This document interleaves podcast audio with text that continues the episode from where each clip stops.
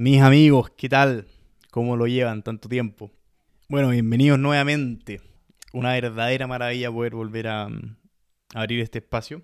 Ya era hora, ya había pasado harto tiempo, así que muy contento, la verdad. Y eso, nada, la verdad es que después de nuestra conversación la primera temporada tenía muchísimas ganas de empezar esta nueva con mi gran amigo Ari Kauderer. El Ari es fundador de RIT, es eh, columnista en controversia.cl, investigador en Horizontal, estudiante de ingeniería en la Universidad Católica. Bueno, es una máquina, es un crack, realmente increíble cómo hace tantas cosas. Y nada, bueno, tremenda conversación nuevamente, como era de esperarse con el Ari. Hablamos de la constituyente, las elecciones presidenciales, hablamos del tema de los retiros, del retiro del 100% en particular, hablamos del, del ingreso mínimo universal que se está discutiendo. Nada, muchísimas, muchísimas cosas. Hablamos un poco de las causas sociales, de las corrientes filosóficas detrás de por qué estamos en la situación que estamos. Estuvo tremenda, tremenda la conversación. También hablamos un poco de su emprendimiento, bueno, de cómo lo hace para hacer tantas cosas al mismo tiempo y para destacarse tanto en, tantos ámbitos distintos. Así que mm, fantástica la conversación. Muy, muy bueno. Muy contento de partir esta nueva temporada así. Así que eso, vamos a por ello. Podcast en proceso.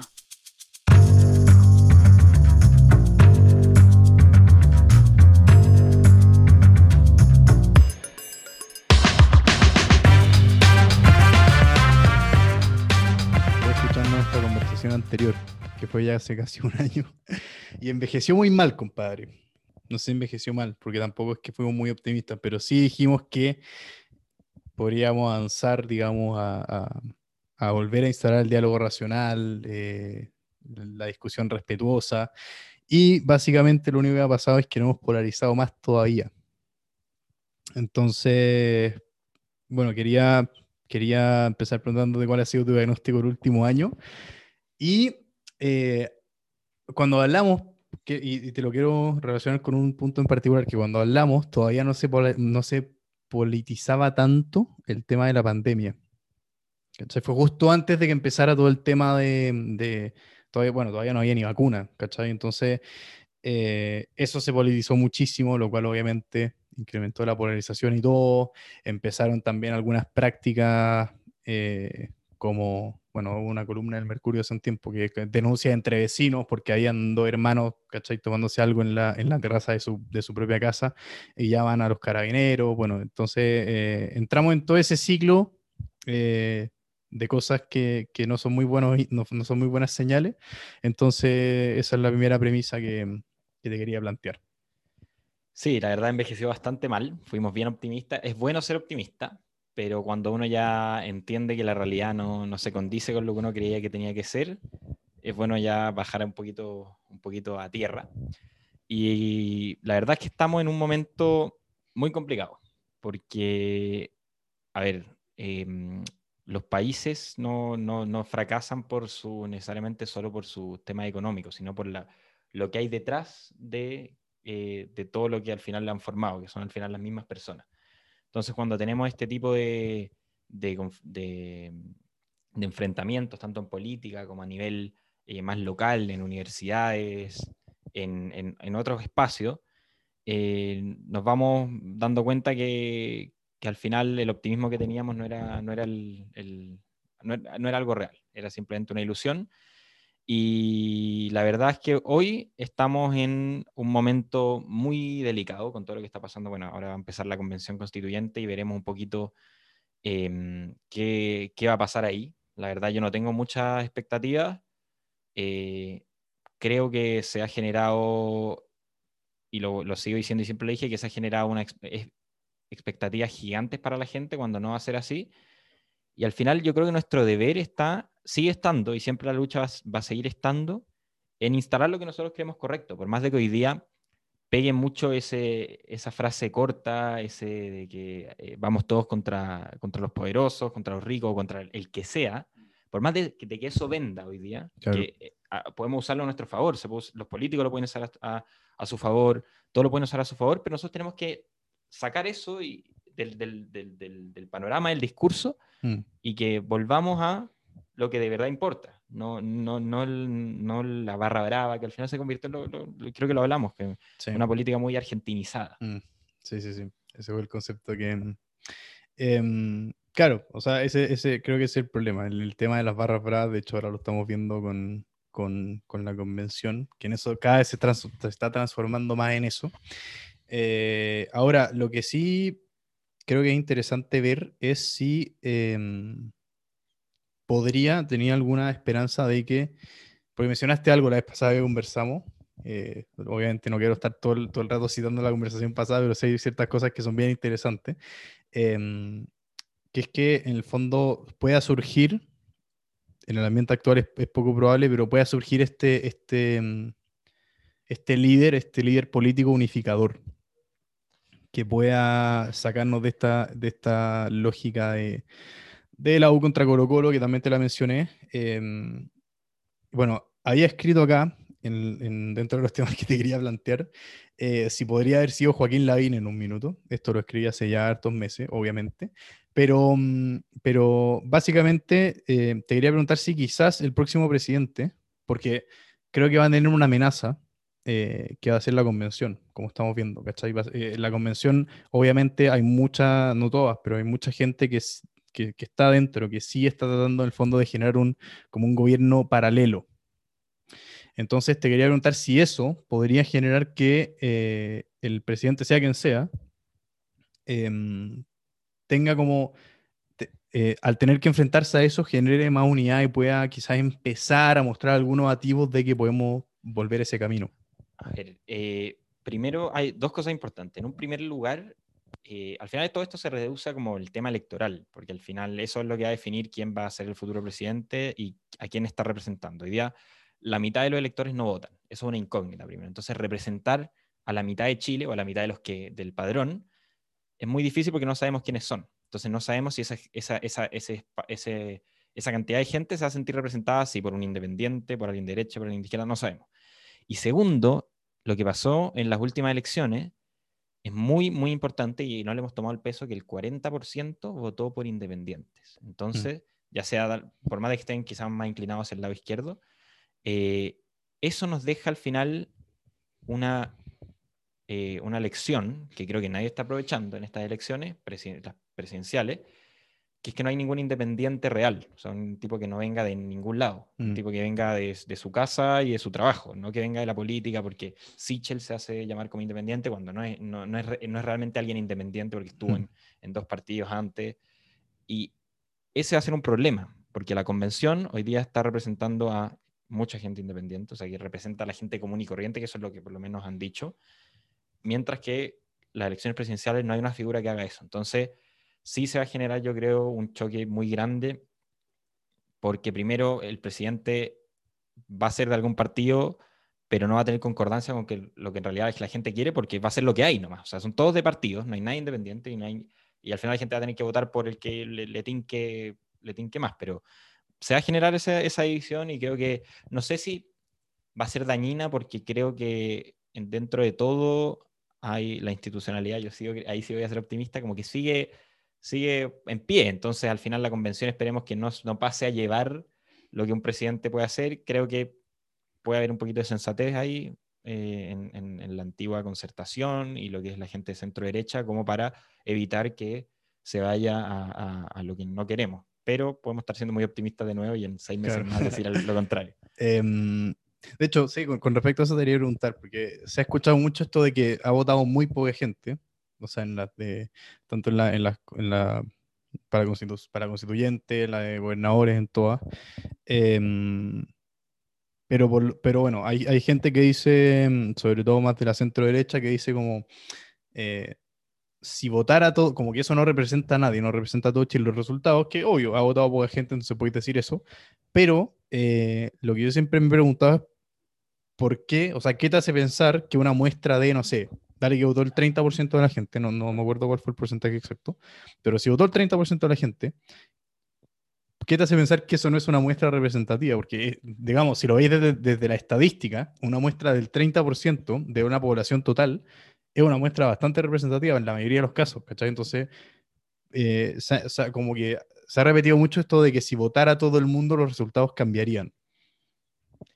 Es una buena pregunta, porque al final sí, es un, estamos siempre bajo supuestos de que eh, ese 30% como algo puede tener que ver con el que no votó, pero yo creo que la persona que no votó es una persona que nunca cree que la política no le impacta, como que está, es media apática con la política, que es eh, gente, no sabemos la verdad, hasta que, o sea, de hecho sabe, lo, lo que sabemos es que en el plebiscito del 2020 el 60% de los jóvenes votó, a diferencia de lo que se, lo que se eh, pasó el 2017, 2016, donde el 40% de los jóvenes votó, y fue al revés, el 2016, 2017, el 60% de los más eh, adultos votaron, mientras que ahora en el 2020, en el plebiscito, el 40% de los adultos eh, votó solamente. Entonces, ahí ya hay una pista, hay una pista de que los jóvenes están votando más y los adultos menos, siendo que el 2017 ganó la centro-derecha, se podría decir. Entonces ahí podemos interpretar que, por una parte, eh, los, jóvenes, los jóvenes están, quizás, son hipótesis al final, los jóvenes están buscando mucho independientes, mucha gente más de izquierda, se podría decir, mm. y que los adultos que no votaron probablemente son más de la centro-derecha. Entonces, pero igual siguen siendo hipótesis y yo creo que la persona que no votó es porque dice la política ya me tiene chato, me tiene chato y quizás ahí puede haber una buena salida de alguien que venga a representar a esa gente, pero en general siempre con voto voluntario siempre los números se, mueven más o menos por ahí. Entonces, eh, un 45%, 40% de la gente que vota, y acá en Chile por lo menos, y es difícil, o sea, es difícil representar a esa gente que no sabemos quién es, no sabemos quién es porque no podemos saber, porque no votaron. Entonces, no, no te podría decir que, ese 40% represente a los que, a los que, a los que no votaron. Yo creo que no, no, yo creo que no es representativo, porque hay gente que piensa distinto. por alguna razón no fue a votar, no es que la eligieron al azar y así. Entonces, como dijo, yo no voy a ir a votar, mm. ya sea por la pandemia, porque le da miedo ir a votar, que creo que eso es reducido, o por la apatía con la política, que es totalmente válida, creo yo, a pesar de que, eh, bueno, yo creo que tiendo a estar a favor un poco del voto obligatorio sin castigo, sí, con incentivos. Que al final eso, termina, preguntar. termina siendo un voto voluntario igual. De hecho, hay muchos países con voto obligatorio que no castigan por no ir a votar, que sí dan incentivos pero al final es un voto voluntario, pero el papel es obligatorio, entonces va más gente a votar igual, que lo cual puede ser mejor para entender mm. mejor a la ciudadanía, pero no obligatorio como coercitivo. Pero ¿cómo, cómo funcionaría con incentivo? Eh, transporte público gratis, eh, algunos otros beneficios. La verdad no, no he estudiado mucho el tema, pero como que en el papel es obligatorio, pero te dan incentivos de transporte público gratis, te hacen más fácil la ida a votar. ¿Y tú cachai cuáles son los argumentos para el voto voluntario? Para el voto voluntario. O sea, porque claro, hoy día ya se planteó el voto obligatorio, pero no entiendo cuál es la. No votar es una opción, al final, es una, es una votación, entre comillas. Pero pasa a, llevar la pasa a llevar la legitimidad de las elecciones, totalmente, porque al final hay, la mayoría hoy día no votó.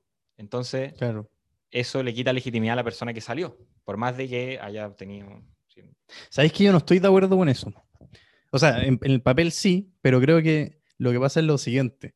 Cuando tú no vayas a votar, no sé, ya dale, aterricemos, lo vamos a, las elecciones de gobernador en la región metropolitana. Votó muy poca gente. Eh, ya, listo, ganó Rego. Pero, eh, ¿qué, queda, queda como señal de que mucha gente no haya ido a votar? Que el político electo, obviamente, igual dice Em, ya, yo gané igual, ¿cachai? Una mayoría igual me eligió a mí y los que no fueron a votar, no es porque no me querían, los que no fueron a votar es porque o les dio lata, ¿cachai? O no querían contagiarse ahora, actualmente. Eh, pero entonces, para mí sería muy distinto que, por ejemplo, mucha gente, todos vayan a votar, pero hubiese un, la misma cantidad de gente que no fue a votar, votara nulo, por ejemplo. ¿Cachai? Para ah, mí, eso es tremendo, eso sería tremendo. eso, yo estoy de acuerdo. Por eso creo que a ver, por, tema, por, eso, por esa razón creo que estoy más a favor del voto obligatorio, porque al final sigue siendo una incógnita de por qué la gente no fue a votar. Si toda esa gente que no fue a votar se traslada al nulo, ya es un mensaje fuerte.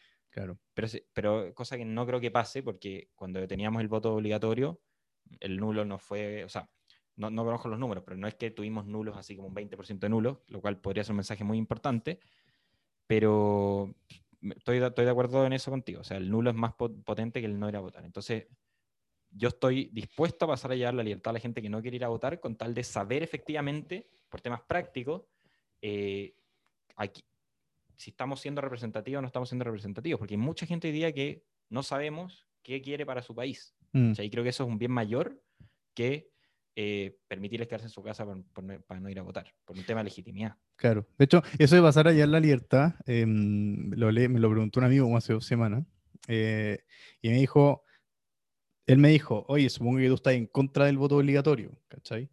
Claro, tú y yo somos, digamos, eh, liberales clásicos, entonces obviamente defendemos la libertad como valor fundamental, y yo le dije, no, pues, estoy, este fue mi razonamiento, ¿sabéis qué? Obviamente es un, digamos, por decirlo, quizás no es la palabra indicada, pero sí un atropello a la libertad de la gente, pero al final nosotros entendemos que la base de una sociedad libre es la democracia. ¿Cachai? Sin democracia, no, como que no podéis construir nada por sobre eso. Entonces, eh, y obviamente que la gente vaya a votar y participe en una votación se trata de la democracia per se. ¿Cachai? Entonces, por ese lado, a mí, obviamente, no hay como que el tema de, oye, ya, pero no estáis respetando la libertad de la gente, está bien, pues, pero, ¿cachai? El, o Estoy, sea, estoy de acuerdo, sí. No, me parece.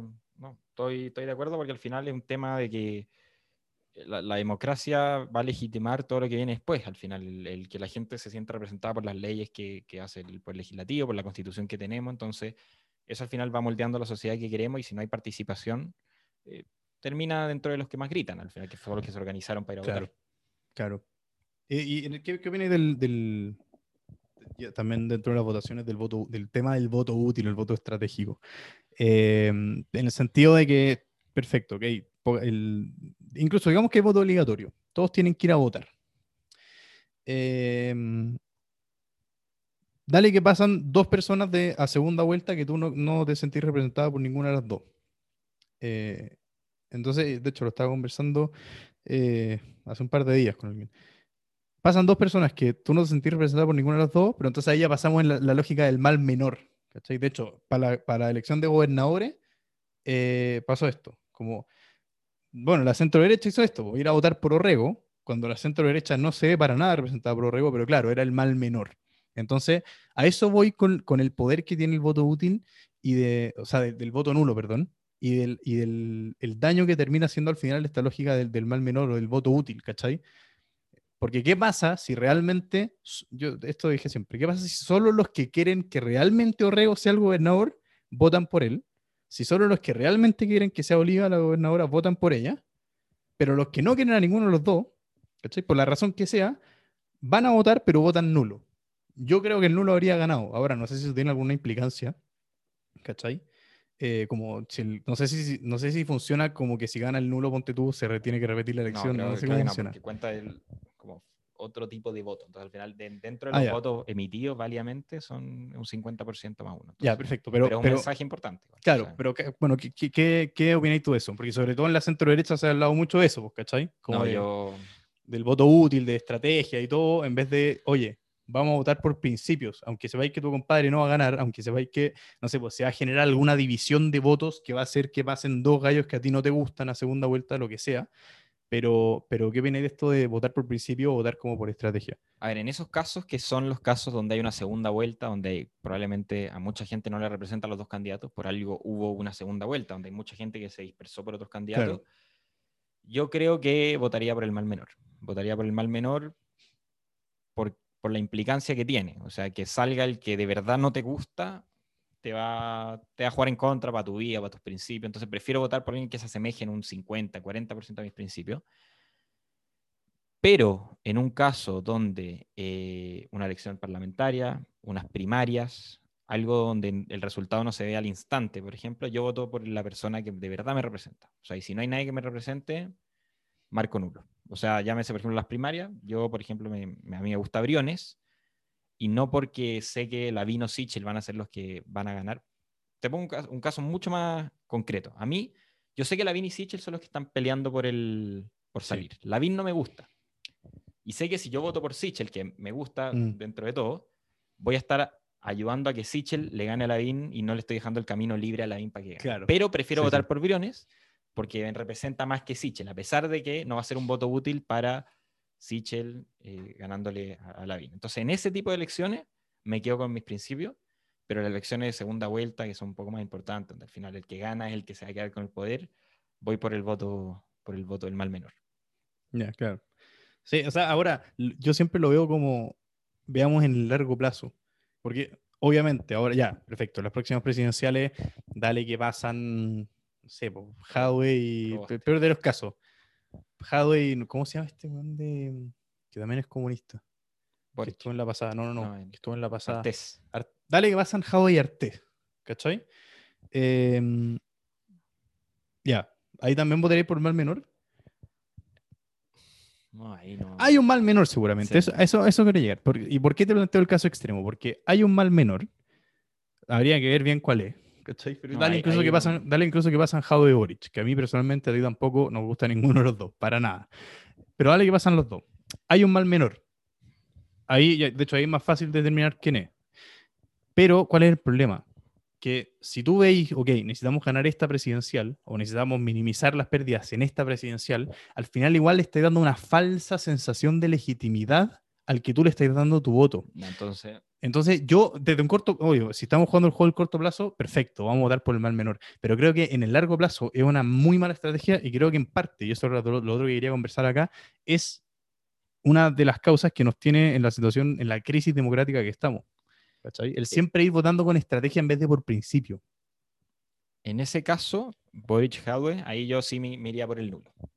Entonces, pongámosle, pongámosle una apreciación a lo que, a lo que comenté antes. Em, al final voy a votar por el mal menor siempre y cuando comparta en una, por lo menos en mis principios de forma parcial tirada hacia total. O sea, ¿Cuál al es tu final- porcentaje mínimo? no, no te podría decir así con números porque al final depende también de qué te provoca ese candidato a ti. Por ejemplo, Rego a mí no me, no me molestaba. O sea, yo lo encontraba un tipo que de los más decentes de, Sí, sí. de la concertación y voté co- con, él, por él con un poco de gusto también. ¿cachai? O sea, no, no es que lo voté así como obligado. Si hubiera sido probablemente otro, otro candidato, lo hubiera pensado más. Em, entonces, sí, ahí, ahí te la ceo y creo que es verdad que em, el voto por el mal menor nos ha llevado a un... eh, es que la pregunta de fondo es, ¿qué pasa si todas esas personas que votaron por el mal menor no lo hubieran hecho? Yo creo que igual los resultados habrían sido muy similares. O sea, me imagino Piñera en, en- ese caso, no sé, o los que o los que se decidieron votar por Piñera en vez de por Guillé porque estaban ahí entre medio, Claro. creo que igual el resultado hubiera sido el mismo. No creo que sea, porque al final todo tiende hacia el centro, creo yo. Sí. Eh, entonces, que la gente de los extremos no hubiera votado por la persona del centro, creo que la- también se hubiera, hubiera generado un resultado muy similar. Em, pero sí, o sea, al final, en, en estos casos hipotéticos, yo me, me la jugaría por, eh, votaría por el mal menor siempre y cuando no, no pase a llegar cosas fundamentales. Por ejemplo, entre Javi y Boric, yo no me, me inclinaría por un nulo. Ya, claro. Es que ahí lo que pasa, y por eso, te, por eso te lo digo, porque, obvio, tú como votante lo veis desde tu punto de vista, pero tenéis que pensar siempre que los partidos políticos y los candidatos están, están jugando el mismo juego. Entonces, por eso se va corriendo el cerco hacia el lado que no debería correrse. Y no, por es, de hecho, eso es lo que evita justamente para mí que surja un proyecto decente de centro. ¿Cachai? ¿Por qué? Porque, de hecho, bueno, eh, de, de dónde salen los Jadwe y de dónde salen los, eh, bueno, para mí no son, no son eh, tan comparables porque uno, quiere en la democracia y el otro no, no mucho. Eh, pero Jadwe y Cast, que podéis ponerlo, bueno, ese espectro que, que usémoslo, pero no me gusta, pero usémoslo, ¿cachai? Pero ¿de dónde salen los Cast y de dónde salen los Jadwe? ¿De dónde salen los Trump? ¿De dónde salen los, de dónde salen todos estos gallos? ¿Cachai? De que, para mí, justamente, eh, los partidos políticos y los políticos mismos juegan esta estrategia del, del voto del, del voto útil, ¿cachai? De al final irse por el mal menor. Entonces, no sé, eh, si tú veís que eh, hay un candidato que dice algo que tú cachai que no es muy popular, voy a decir lo contrario. Entonces ahí, bueno, ganáis, bueno, traéis 10 votos al bolsillo, ¿cachai? Y así vais viendo con todos los temas. Entonces termina predominando la lógica del que grita más fuerte. Y lo que pasa es que se terminan anulando por, por no votar por principio. Esto es lo que pasa por no votar por principio. Entonces, dale, tú votáis por Orrego en la, en la elección de gobernador, para dejarlo más claro. Tú votáis por Orrego en la, en la elección de gobernador. Pero, por ejemplo, tú puedes decir, ya, Orrego, eh, no sé, vos, creen aumentar el tamaño del Estado. Tú no, ¿cachai? Pero igual estáis votando por él. Entonces, ese elemento lo dejáis ahí, se lo dejáis pasar. Por ejemplo, ahora, mucha gente de la derecha va a votar por Cast. y Cast, no sé, eh, digamos, eh, Cast está en contra del matrimonio igualitario, no sé, no sé cuál es su postura eh, frente a la legalización de las drogas, ponte tú, pero no sé, está en contra del aborto, ¿cachai? Entonces, pero una persona que dice ya, hay que arreglar el tema del Estado, va a votar por Cast. Entonces, y no estáis votando por Cast, estáis votando por lo que él defiende, ¿cachai? Entonces, así, de esa manera, por no votar por principios, es que termináis tirando como la tendencia termina yéndose para los extremos y por eso cada vez que hay un proyecto de centro, que esto lo hablamos la vez pasada, cada vez que sale un Andrés Velasco, ¿cachai? El, el Partido Ciudadano, el Partido Amplitud, todos estos partidos de centro que no existen, ¿cachai? Están muertos, están desaparecidos de la política, por eso nunca surgen, porque para mí la causa es que justamente nadie vota por principio, porque si votáramos todos por principio y no por miedo a que va a salir el mal, el, peor de los males, esa es la única, o sea, esa es la única manera de que surja el proyecto de centro, porque como tú dijiste, y en esto creo que, ten- tenéis toda la razón, la mayoría de este país es de centro, ¿cachai? Entonces quizá ahí también se desprende el tema de que quién es la gente que no vota. Quizás es esa la gente que no vota, la que, la que se podría haber inclinado hacia el centro, pero hay algo ahí, un fenómeno social que no la llevó a votar. Entonces yo creo que todo se reduce a eso también, como saber efectivamente que... eh, y tam- tam- tampoco estoy tan seguro que la gente no vote... O sea, sí, estoy seguro que la gente mm, en general es difícil, obviamente, que alguien eh, vote por sus principios porque hoy día estamos dominados por algo que es más allá de un principio que un eslogan al final. O sea, yo voto por la persona. Si un candidato te tocó la puerta y conversó contigo, se sentó contigo, lo más probable es que votes por él por un tema eh, emocional. Y pasó con Briones, por ejemplo. Él sacó un video de una, una señora, la señora que lo, lo funó Sí, en, la, sí lo en la calle. Eh, y claramente esa señora probablemente no, no cacha mucho lo que, lo que representa Briones, pero es alguien que, es alguien que em, le- la escuchó, la escuchó y, y conversó con, con- con él. Entonces al final le dijo, yo te voy a solucionar los problemas. Eh, y votar, yo creo que es difícil, porque al final para, para la gente en general, los que, principalmente los que no votan, la política no es parte de su vida. Entonces al final no hay muchos principios, la gente no se sienta a pensar los principios que, que la representan, sino que escucha al que le promete quizás algo que le va a cambiar su vida de alguna u otra manera. Entonces, nosotros estamos teniendo esta discusión porque tenemos claro que, en qué creemos, pero yo creo que hay, hay mucha eh, como eh, vaivenes ideológicos en nuestro país y se ha visto porque al final por la, por la alternancia, porque no sabemos ahora eh, la irrupción de los independientes, entonces al final es difícil como encontrar que, que la mayoría de la gente tenga esos principios por los cuales votar, creo yo. Entonces, siempre se van moviendo hacia el que les, al, que, al que les llame más la atención por un tema mediático, por un tema de cercanía, quizás. Que eso al final creo que es lo que, lo que está definiendo, definiendo el voto. Yo creo que los independientes ganaron no solo por el nombre, sino porque era gente que estaba ahí, estaba con, con- el votante. Eh, y pasó mucho, le pasó mucho a la centro derecha. O sea, la centro derecha tuvo muy mal resultado, igual que la centro izquierda, mm, y la izquierda también perdió votos. Los que eran, los que, no tanto como la centro derecha y la centro izquierda, pero ganaron los independientes, que son los que al final escucharon a la gente. Por más de que suene muy cliché, son los que representaron a, a muchas, a muchas personas que no se sentían em, eh, representados por la política, la política real, la política de partido.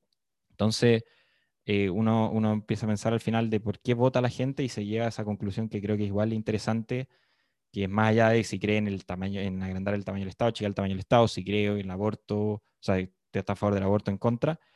Creo que va ahí más, más por ahí, va, va, va por verse reflejado en esa persona más allá de lo que piensa en términos, en términos prácticos.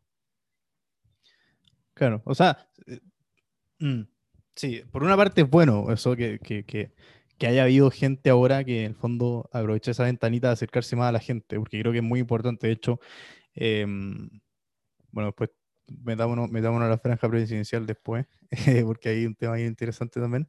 Pero, No, pero la vi, no la vi completa, la verdad, vi algunas. Así que... ¿viste la de Briones? La de Briones sí la ¿Qué vi está haciendo? y las otras no. ¿Qué no. está haciendo ese caballero? O sea, a ver, está tratando de descubrir quién es el que no vota, creo yo. Está tratando de llegar a esa persona. Y lo encuentro válido. Yo lo encuentro válido bajo la premisa de que la gente vota por esa persona que la que se ve reflejada y no tanto por las políticas que propone. Entonces creo que ahí está apostando. Está apostando mucho. Le puede salir bien o le puede salir mal. Está apostando a toda esa gente que no vota y toda esa gente que está colgando en el centro que probablemente las primarias no... Al final también es estratégico porque las primarias son primarias, donde no todo el mundo va a ir a votar, yo creo que no va a haber una muy buena eh, afluencia de, electorado, y está apostando a que esas personas que probablemente no iban a votar en las primarias, hoy día vayan y digan, mira, este compadre es distinto. Es distinto mm. y está con, esta, con este mensaje. Sí, sabéis que creo que está muy instalada esa cuestión de, de, vamos a votar por el más disruptivo. Y creo que no es bueno. ¿Cachai? O sea, creo que lo que tú mencionáis, claro, obviamente el que haya más independiente, que la gente vote por el más cercano, por el más disruptivo también. Estoy totalmente de acuerdo contigo. Sin, sin tener, en vez de votar por principio o por creencia, es bueno que se dé ese espacio, ¿cachai? Porque obviamente el escenario real que tenía hoy día es que la gente no vota por principio porque tampoco maneja muy, muchos temas y no le interesa o se siente que la política no le afecta. Entonces, obvio, está bien que haya independientes y haya ciertos candidatos que se aprovechen de eso, pero creo que es un problema, es un problema tremendo, que la gente no tenga principio y que, y que en el fondo haga esta desconexión de la política con su vida.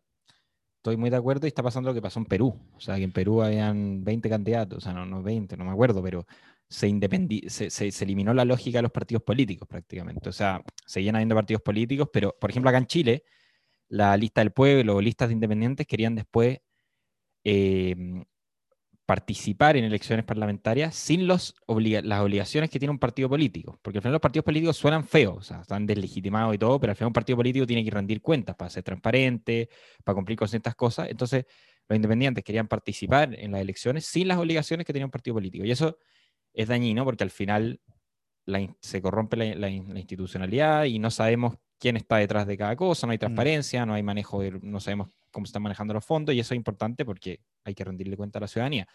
Entonces, eh, pero igual yo creo que las elecciones constituyentes se ganaron por, por, calle, por calle y por cercanía a la gente, aunque sea dañino eso, aunque sea, o sea, no sé si es dañino que, que, estén cerca a la gente, claro, eso, eso, no es malo. sino que al final eh, tú no votas, no estás votando por lo que quieres para tu país, al final. Eh, en resumen, eso es cuando tú no, tienes un principio que defender, ya sea la libertad, ya sea que una socialdemocracia, un socialismo, etcétera, al final estás votando por algo que a ti te llamó la atención solamente. Entonces, sí creo que también es, dañino porque al final se generan falsas expectativas y la gente después se decepciona y se genera una bola de nieve porque eh, ya se desordenó la política, donde ahí está lleno de, gente que, que, no sabe lo que es hacer política con partidos políticos, eh, la forma de llegar a acuerdos, de cómo funciona un sistema democrático, entonces al final se está, se está cortando a poquito desde las bases, desde la base de eso y es súper es súper delicado. Claro, de hecho, el, claro, ese es el tema, como que, por eso digo que es bueno que, es bueno que haya gente cubriendo esos espacios y que pueda llegar más a las personas que hoy día se sienten desencantadas, digamos. Pero eh, hay un problema tremendo y es que al final eh, estáis sentando las bases demasiado para un, un populismo. No, totalmente. ¿Cachai? Y, lo que pasa es que creo que en lo que hemos fallado como cultura, ni siquiera como país, como cultura en general en Latinoamérica, es en... y, probablemente el factor principal es la educación que estamos dando. Porque está ahí, creo que fallamos en transmitir el mensaje de que las condiciones que hay ahora, ¿cachai? Con todos los problemas que puedan tener, pero las condiciones que hay ahora en la historia humana son demasiado, son, son muy excepcionales, son muy raras, ¿cachai? Entonces, eh, creo, que, creo que se ha fallado, bueno, y esto también tiene que ver los, los partidos políticos muchísimo en, en, aclarar este mensaje, en decir, oye, está bien, hay muchos problemas, hay muchas cosas por mejorar y qué sé yo, pero las condiciones que tenía ahora, ¿cachai? De prosperidad, de libertad, de democracia, de todo, son rarísimas. Y, y, y no solo son rarísimos, son, digamos, muy escasas históricamente, sino que son muy inestables. Entonces, el problema que creo, que por lo que la gente eh, ha hecho esta, esta separación entre su vida y la política, es que, es que perdió la, la noción de que eso es así. ¿Cachai? De que las condiciones actuales son muy inestables y que siempre han habido estos gallos con vocación totalitaria eh, en toda la historia. Ahora, el problema es que cuando la gente pierde la noción de que, oye, ok, Hoy día tenemos libertad, tenemos democracia, tenemos estabilidad, tenemos prosperidad, con todos los problemas que, que, que queráis, perfecto, pero igual están esas condiciones, ¿cachai? Entonces, cuando perdemos esa noción, es justamente cuando se abren las puertas para que estos gallos, que siempre van a estar, siempre la amenaza está ahí, pero, ¿cachai? Al final le abrir las puertas. Ese es el problema. Sí, no, de hecho, o sea, el mundo venía así. en términos de todo, en términos Claro. de paz, por más de que uno siempre escucha guerras civiles en países, en países de Medio Oriente, en países africanos, pero eso sigue siendo mucho mejor de lo que teníamos hace 100, Mm. 200, 1000 y 3000 años. O sea, al final, en términos de prosperidad, o sea, hoy día una pandemia, sacar una vacuna en tan poco tiempo, eh, o, o- o entender que acá estamos con electricidad como nosotros queramos y cuanto Claro. queramos, es algo que, que uno no, no es muy, es muy, entiendo que es muy difícil eh, entenderlo porque no vivimos otro mundo. Entonces, para nosotros este es el desde. Entonces, cuando el mundo venía con Eso. tanto impulso, eh, cu- cuando de pasar de, de- del 2015 al 2016 era infinitamente mayor que pasar del 1900 al 1901, cuando venía con ese impulso y, y, y tú te- tus expectativas están cada vez más aceleradas, cualquier cosa que baje esas expectativas te van a llevar hacia alguien que te prometa que esas expectativas van a volver a subir. Entonces, eso pasó y pasa para, para todos los lados. O sea, pasa con, con populismos de los llamados de derecha, obviamente, que sí es, por ejemplo, Trump, Bolsonaro, y los llamados populismos de izquierda también, que son los que eh, son dueños de Latinoamérica, básicamente, que están eh, surgiendo en todos los países. Em, te iba a decir algo, pero también se, se me olvidó. Era sobre un tema. eh, sigamos y ahí se- me, me voy a acordar, pero eh, sí, estoy, estoy, estoy de acuerdo que. Ah, era el tema de los partidos políticos y el mensaje sobre el sistema binominal. Era. El sistema binominal nos dio. Espera, ¿po- ¿podéis explicarlo, porfa? Sí, perfecto. que, porque la... Ya, el la gente- sistema binominal básicamente lo que hacía era, eh, es, es muy similar al sistema que tenemos actualmente en elección de parlamentario y en elección de constituyente, solo que la diferencia era que eh, se elegía dos candidatos por zona, llámese distrito, circunscripción, lo que sea. Entonces al final, ¿qué, qué pasaba con eso?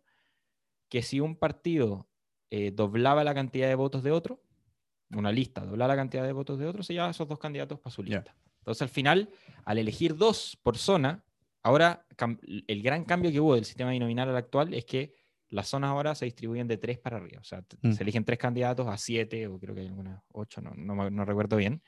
Entonces al final eso se genera que eh, van a haber tres candidatos de la lista más grande, dos de la lista que sigue y uno de una lista más desconocida. se podría Ya. decir. Entonces al final el binominal lo que hacía era mantener estabilidad entre dos listas bien grandes, eh, donde al final se repartían entre ellos básicamente las, las votaciones. Muy difícil que los partidos chicos eh, llegaran al, al poder o al- a tener un espacio. Entonces, por un lado, eso nos dio gobernabilidad. Sí. Pero ¿qué nos dio? Y esto lo, lo- lo piensan más los economistas porque tienen esa mentalidad de, de pensar siempre en la competencia.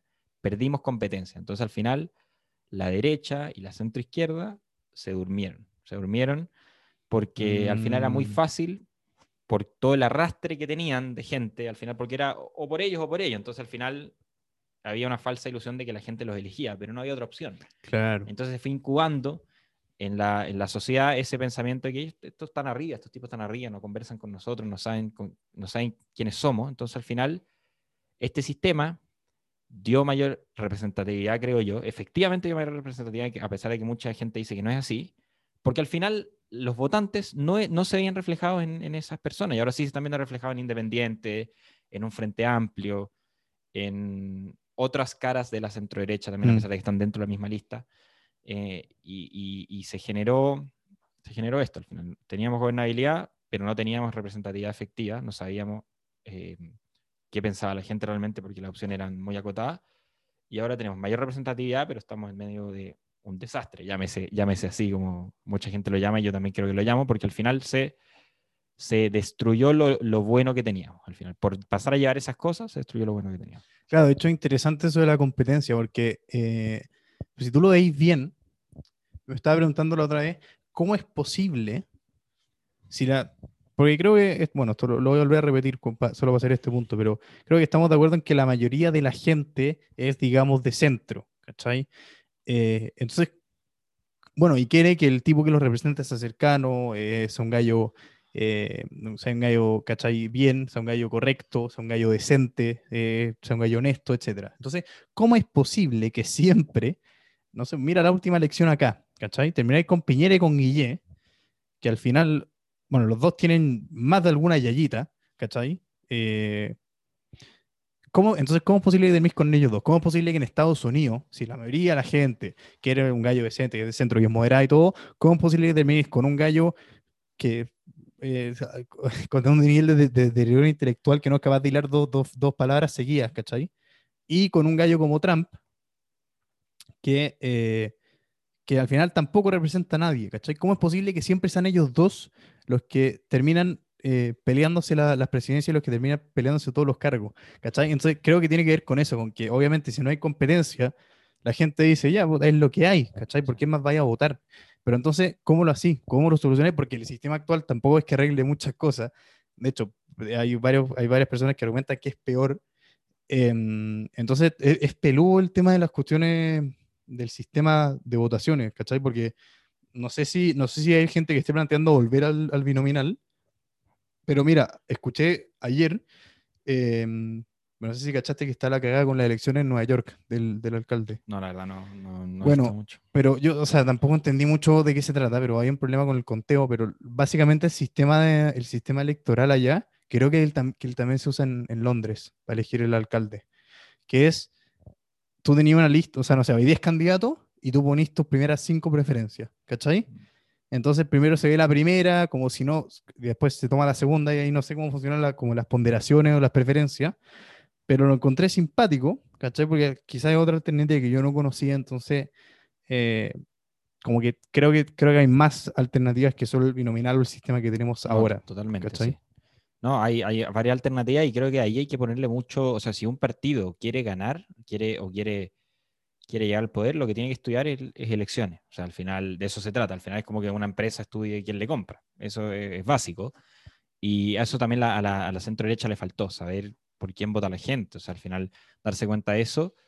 Y, a ver, no soy experto en sistemas electorales, pero creo que ahí hay que poner el foco, es importante poner el foco ahí. O sea, si queremos estabilidad, queremos que, eh, si a la centro derecha le importa el futuro del país también, creo que al final el, el, quiebre se va a dar ahí, en, temas electorales, y es importante estudiar qué pasó en las últimas elecciones para que no se vuelva a repetir, para que no se vuelva a repetir esto, o sea, creo que la centro izquierda también lo tiene que hacer, porque tuvo un, resultado también desastroso.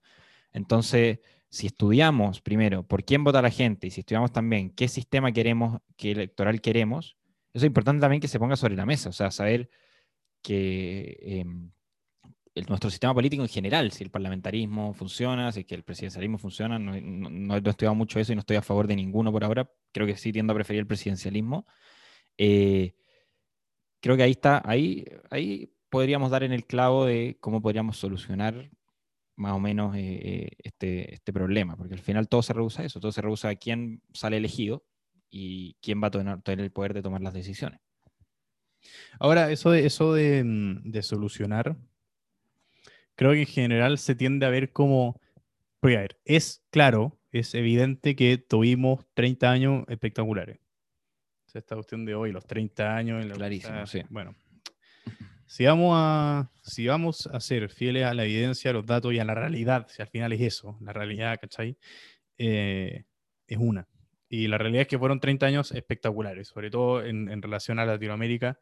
Eh, a los otros países de Latinoamérica fueron espectaculares. Entonces, ahora, el problema que creo es que en general muchos de los que hablan de, oye, tenemos que solucionar las cosas como para volver al camino en el que estábamos, eh, creo que no es posible. ¿Cachai? Y creo que no es posible porque, como tú dijiste, la mayoría de la participación política hoy día está en los jóvenes. Y eh, los jóvenes, bueno, los que nos escuchan, con el Ari tenemos un ramo junto en la universidad y mm, eh, sobre políticas públicas. Y bueno, cada, cada, clase creo que nos decepcionamos más de, nuestra generación, porque al final em, la, la, interpretación de las cosas, la forma en cómo se ven las cosas, la forma en cómo se entienden las cosas y la forma en cómo se forman opiniones, eh, ya no es la misma de antes, ¿cachai? Entonces, eh, creo que el, el volver al camino al que estábamos, claro, sería bueno quizás, pero no es posible. Entonces, creo que creo que la gente que dice, mira, ahora estamos en una crisis de la democracia, necesitamos volver a crecer, necesitamos volver a, lograr estabilidad, a lograr representatividad, porque al final eso es lo que va a mejorar la vida de la gente, eso es lo que, eso, ese es el objetivo, que no se nos olvide eso, ¿cachai? El objetivo es mejorar la vida de la gente, sobre todo a la gente más pobre. Eh, entonces, creo que deberíamos empezar, quienes entendemos que necesitamos volver a eso, eh, buscar, eh, deberíamos empezar a buscar un camino alternativo, que no sea necesariamente eh, tratar de, de revertir las cosas que se hicieron mal, ¿cachai? Para volver a, a lo otro, sino que en decir cómo volvemos a, a hacerle entender a los jóvenes, quizás, o cómo volvemos a, digamos, a conquistar los corazones de los jóvenes para decir, eh, mira, a los 30 años, ok, difícil que los dejen de odiar y los 30 años, qué sé yo, perfecto, no fueron 30 pesos, fueron 30 años, pero eh, tratar de reenfocar las cosas de tal manera de decir, oye, ok, perfecto, lo que tú queráis, pero el camino actual no es viable, ¿cachai? Siento que esa, esa- deberíamos enfocarnos más en eso que en tratar de revertir las cosas. Sí, de hecho, hay que hablar de futuro. Hablamos mucho de pasado y eso le pasó al rechazo. O sea, por eso yo creo que el rechazo perdió, porque al final era, Mm, eh, es irrefutable decir quiero cambiar las cosas. O sea, al final, ¿quién no quiere cambiar las cosas? Y hay cosas que están mal, obviamente. Entonces, claramente quiero cambiarlas para que estén bien. claro. Entonces, al final, el rechazo habla del pasado, habla de mantengamos lo que hay, cuando en realidad eh, los problemas existen siempre. En sociedades ricas, en sociedades pobres, siempre hay problemas. Entonces, el descontento lo canalizas diciendo que voy a cambiar esas cosas que están mal. Entonces, al final, el apruebo tenía ese mensaje, vamos a cambiar lo que está mal por algo que va a estar bien. Mientras, eso en términos simples, ya te tiene muchas cosas más profundas Sí, atrás. Eh, mientras que el rechazo te habla del pasado, mantengamos lo que veníamos haciendo porque íbamos en un camino correcto. Y eso vende poco, ¿sí? Por más de que nosotros creamos que esa es la realidad y estoy convencidísimo de que como veníamos, veníamos bien, las elecciones se ganan por otras razones, al final se ganan por esas otras razones, entonces hay que hablar del futuro, hay que hablar del futuro y, dejar de pensar en el pasado a pesar de que es importante hacer entender que el pasado importa, que esa es nuestra tarea, la tarea que lo que queremos que analizar lo que pasó en el pasado para proyectar el futuro Mm. es fundamental y que la gente empiece a tomarle el valor de lo que pasó en el pasado es importante, pero dado como están las cosas hoy día, no podemos darnos el lujo de, de hacer esa tarea que es muy tediosa, pero importante. Tenemos que hablar de futuro, tenemos que hablar de futuro y, y- y- proyectar qué queremos de aquí a 50 años más y dejar de hablar de los últimos 30 que ya están deslegitimados, a pesar de que tenemos que defenderlos y, y hacer ver que eran, fueron una- la mejor época, la mejor, el mejor periodo de Chile, de la historia. Claro, de hecho, es que, bu- bueno, eso, eso, eso hablar del pasado, eh, creo que ahí está el desafío, de- porque justamente creo que es donde hemos fallado, en el sentido de que, eh, ya, más Estado y, porque, bueno, esa, esa es la, lo que- sobre todo en, en nuestra generación, ¿cachai? Los más jóvenes, eh, más Estado y, y los empresarios son corruptos y el mercado es descarnado y, y, ¿cachai? Privilegia son unos pocos, qué sé yo, bueno, todo eso, perfecto. Em, entonces démosle más poder al Estado, ¿cachai? Que el Estado controle todo, que el Estado regule la economía, nacionalicemos todas las empresas, el, el agua, el cobre, todo, bueno, todo. Pero justamente por esta falta de reconocer que, oye, el mundo no empezó el año 2000, ¿cachai? El, año, el mundo no empezó el año 90, eh, es que es que fallamos en decir, oye, queréis darle más poder al Estado, pero ¿sabéis qué pasa cuando se ha hecho eso? ¿Cachai? Cuando se entra en estos procesos de, eh, de hecho, una vez lo discutimos, creo, eh, el tema de, mm, de la, de la, de la, de la cultura de la cancelación, ¿cachai? De, de- de cancelar a, a expositores en las universidades. Eh, de hecho, te acordé que te mencioné una estadística, creo que era en Estados Unidos, que en los últimos como 10 Una- años han aumentado como un 200% la- las cancelaciones a, a expositores de universidad y qué sé yo. Bueno, eh, al final, cuando se, ese, ese tipo de cosas, cuando se han visto, ¿cachai? Nunca han terminado bien. ¿Y en qué sociedades se han visto? Nos han visto en, en las sociedades libres y prósperas y en, los países nórdicos que tanto idolatramos, ¿cachai? Y en Nueva Zelanda, y qué sé yo, y todos los que damos como ejemplo. No, ¿cachai? Cuando se empiezan a dar ese tipo de práctica de la censura y de la cancelación y de la violencia y de que empezamos a, a- a destruir em, el, el ataque al metro, ¿cachai? Eh, cosas como el ataque al metro, empezamos a destruir emprendedores, empezamos a querer compensar a quienes hicieron esos ataques y esa destrucción. Cuando entramos en eso, ¿en qué países, ha- ¿cachai? ¿En qué países se han manifestado esos fenómenos? No ha sido en los, en los países prósperos a los que quería aspirar, ¿cachai? Ha sido en eh, Alemania en los 30, ha sido en la Unión Soviética durante el siglo XX, ¿cachai? Ha sido en China, ha sido en, em, en Camboya, en, en África, ¿cachai? Ha sido en Venezuela. Entonces, ah, nunca vamos a ser Venezuela, nunca vamos a ser... Pero oye, ellos decían exactamente lo mismo, ¿cachai? Si es- a eso voy con que las condiciones que tenía ahora son demasiado menos estables de lo que la gente cree, ¿cachai? El mundo no empezó en el 90, entonces también hay un tema de educación y de la, y de la cantidad de conocimientos que la gente tiene, eh, históricos, de decir, oye, ¿cachai? avíspate y date cuenta de que eh, solo mira en el pasado o en otros lugares cuando se hacen las cosas que tú querías hacer, ¿cachai? No, sí, totalmente de acuerdo y, y Argentina le está pasando. Argentina con todo el dolor eh, se está venezol- venezolanizando, venezuelizando, em, porque al final es lógico, o sea, para nosotros es es súper fácil de entender, al final las medidas, las a mismas medidas, mismos resultados, al final como si yo te pego una cachetada, te va a doler, Sí. eh, si te pego una, la misma cachetada cuando estés después en otro lado, también te va a doler. Entonces, al final, em, es, para nosotros es obvio y en Argentina ya se está viendo. Al final están- está ocurriendo mm, calcado lo que está pasando en Venezuela con sus proporciones, obviamente, porque Argentina creo que, o sea, también depende de cómo estaba el país, eh, el, el golpe que te vaya a pegar. O sea, al final, si el país es rico en recursos naturales, el golpe cuesta darlo más, como pasó en Venezuela, que se atrasó un poquito, lo mismo en Argentina, o el país es rico por su gente, porque tenía una cultura emprendedora, por ejemplo, también va a costar pegarse más el, el, el- golpe, pero na- nadie está libre, nadie está libre, así como países que en un, en un tiempo eran pobres, salieron, llegaron a ser ricos, hay países que en un tiempo eran ricos, como Argentina, que fue el país más rico en PIB per cápita al principio, o terminando el 1800, hoy es un país que nadie quiere, eh, nadie quiere imitar. Entonces, al final, las cosas no son de un día para otro, son procesos y, y eso al final lo que, lo que tenemos que darnos cuenta. Claro, de hecho, ¿sabéis qué? Creo que, creo que el problema con transmitir este mensaje es que hay una eh, destruc- destrucción de los estándares objetivos de comprensión de la realidad. ¿Cachai? Cuando ya pasamos, de hecho, esto, una- esto lo mencioné hace poco.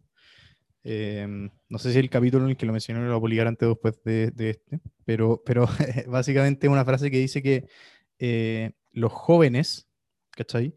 Ya, ya, no, ya no entienden el mundo en base a, a, a hechos o a realidades, sino que en base a sus sentimientos. Entonces, cuando tenéis, cuando, cuando, ese es el problema con debatir y con comunicar estas cosas, encuentro yo. ¿Cachai? Porque cuando tenéis una destrucción de los estándares objetivos, ya nada de lo que pasó importa y ningún dato que tú vayas a presentar, oye, mira la historia de este país, ¿cachai? Mira, lo- mira las estadísticas de este país, mira lo que pasa, mira lo que ha pasado en otros países cuando hicimos exactamente lo mismo. Cuando eso ya no existe, ¿cachai? ¿En qué plano podía empezar a debatir?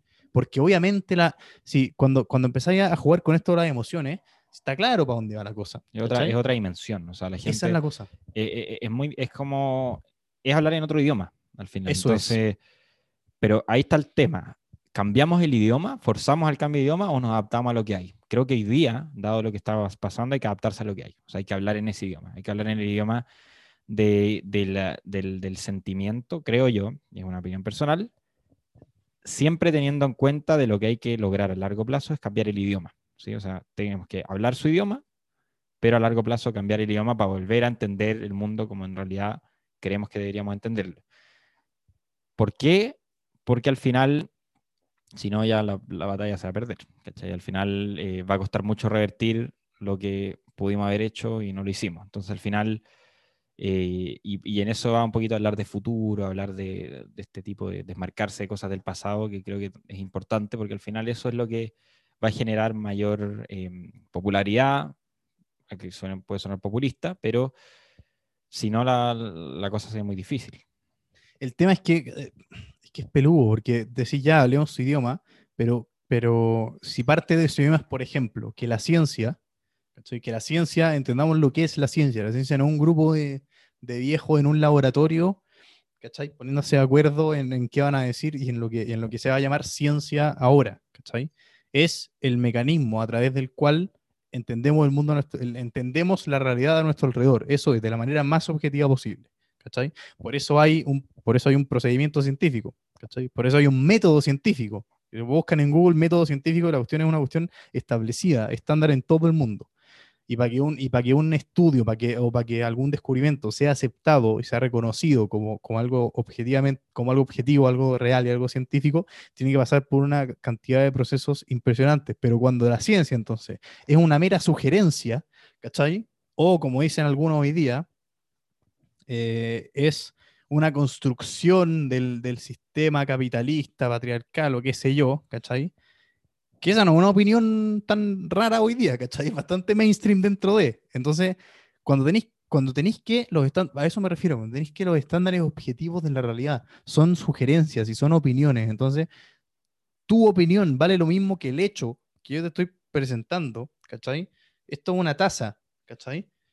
Pero tú me decís que no, que tú sentís que esto es un, no sé, po, un lápiz. ¿Qué, po- cachai? ¿Cómo nos ponemos de acuerdo ahí? No, estoy, estoy totalmente de acuerdo. Em, el tema es que eh, es algo que ya se viene dando. Entonces, tú cambiar, cambiar eso es súper difícil. Yo, eso es terrible. O sea, lo que está pasando hoy día también de la, rela- de la relativización, lo que también se puede conocer como posmodernismo, que muchos autores Posmodernismo, claro. posmodernismo, eh, llegó, llegó y ya está. Entonces, por más de que nos duela, hay que moverse en ese idioma, hay que moverse en esa dimensión, siempre y cuando no nos olvidemos de lo que, de lo que queremos lograr, que al final volver a entender la, realidad como se entendía o como muchos la entienden, que al final a través de la evidencia, obviamente. O sea, y nadie, y nadie acá está deslegitimando emociones que son válidas porque somos seres humanos y tenemos emociones, pero no podemos regir una sociedad o políticas públicas, por ejemplo, en base a eso. Eh, pero ¿quién decide las políticas públicas? Los políticos elegidos democráticamente. ¿Y quién los vota? La gente que hoy día cree que la evidencia no vale. Entonces, al final, ¿qué tenemos que hacer, creo yo? Movernos un poco hacia esa dimensión, porque si no, la batalla está perdida. Y no solo esa dimensión, que es algo, es algo, o sea, si volvemos al tema de las elecciones, la elección se perdió en la calle. Por más de que la calle sea, porque yo, yo, yo puedo hacer calle teniendo en cuenta que las emociones, o sea, teniendo en cuenta que lo que importa es la evidencia. Entonces, va más allá de si creo en la evidencia o creo en la emocionalidad. eh, hoy día la gente está buscando calle, está buscando que el político lo represente. Entonces, si se ve representado por un político que quizás le habla de datos y, y- y- lo convence, buenísimo al final, porque al final está, estamos eh, cumpliendo el objetivo que al final que yo sea elegido porque yo creo lo que, en- en los principios que represento y me están dando votos y eso es súper bueno. Entonces, al final, eh, va, más, va más allá de eso. Sí, es importante el tema que se, va, eh, que se está dando en las universidades, donde lo, vimos, lo vimos nosotros en este ramo que estamos juntos, donde la, la evidencia no, no está muy, eh, Es una muy sugerencia. valorada, ¿sí? Al Claro. final es una sugerencia y no es, no es la realidad que al final que creemos como debería ser. Pero creo que si hablamos del tema electoral que veníamos hablando, se puede ganar, al final creo, creo que el, el- al final cuando uno aterriza ahí en la cosa, donde se perdió la elección, donde se han perdido las elecciones últimamente, en el tema de la calle, por el lado electoral, pero por el tema cultural, por el tema de, de- cómo estamos nosotros relacionándonos en, en- sociedad, sí estoy de acuerdo que hay que, hay que volver a lo que, a, lo que, a lo que estábamos hablando, que al final es devolverle valor a la ciencia, a la evidencia y a un diálogo racional, sin dejar de lado, obviamente, que existen los sentimientos porque somos seres humanos, pero eso no, va- no tiene por qué guiar lo que, lo que nosotros hacemos en, en- nuestras vidas. Claro, o sea, es que esa es la cosa, porque creo que hay dos formas, eh, bueno, esto no, esto no lo dije yo, eh, pero, pero hay dos formas de hacer política al final.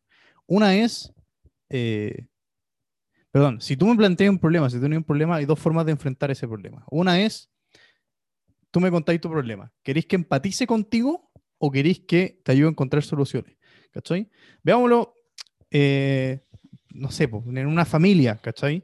Si, si, si, el- si un hijo va a contarle un problema a los papás, por ejemplo, que no sé, pues lo están molestando en el colegio, cualquier ejemplo, da lo mismo, eh, puede ser que uno necesite que lo escuchen nomás, ¿cachai? Necesita compartirlo, necesita desahogarlo, o sea, necesita que empaticen con él, básicamente, y el otro es, em, ayúdame a solucionarlo, cómo solucionamos esta cuestión, ¿cachai?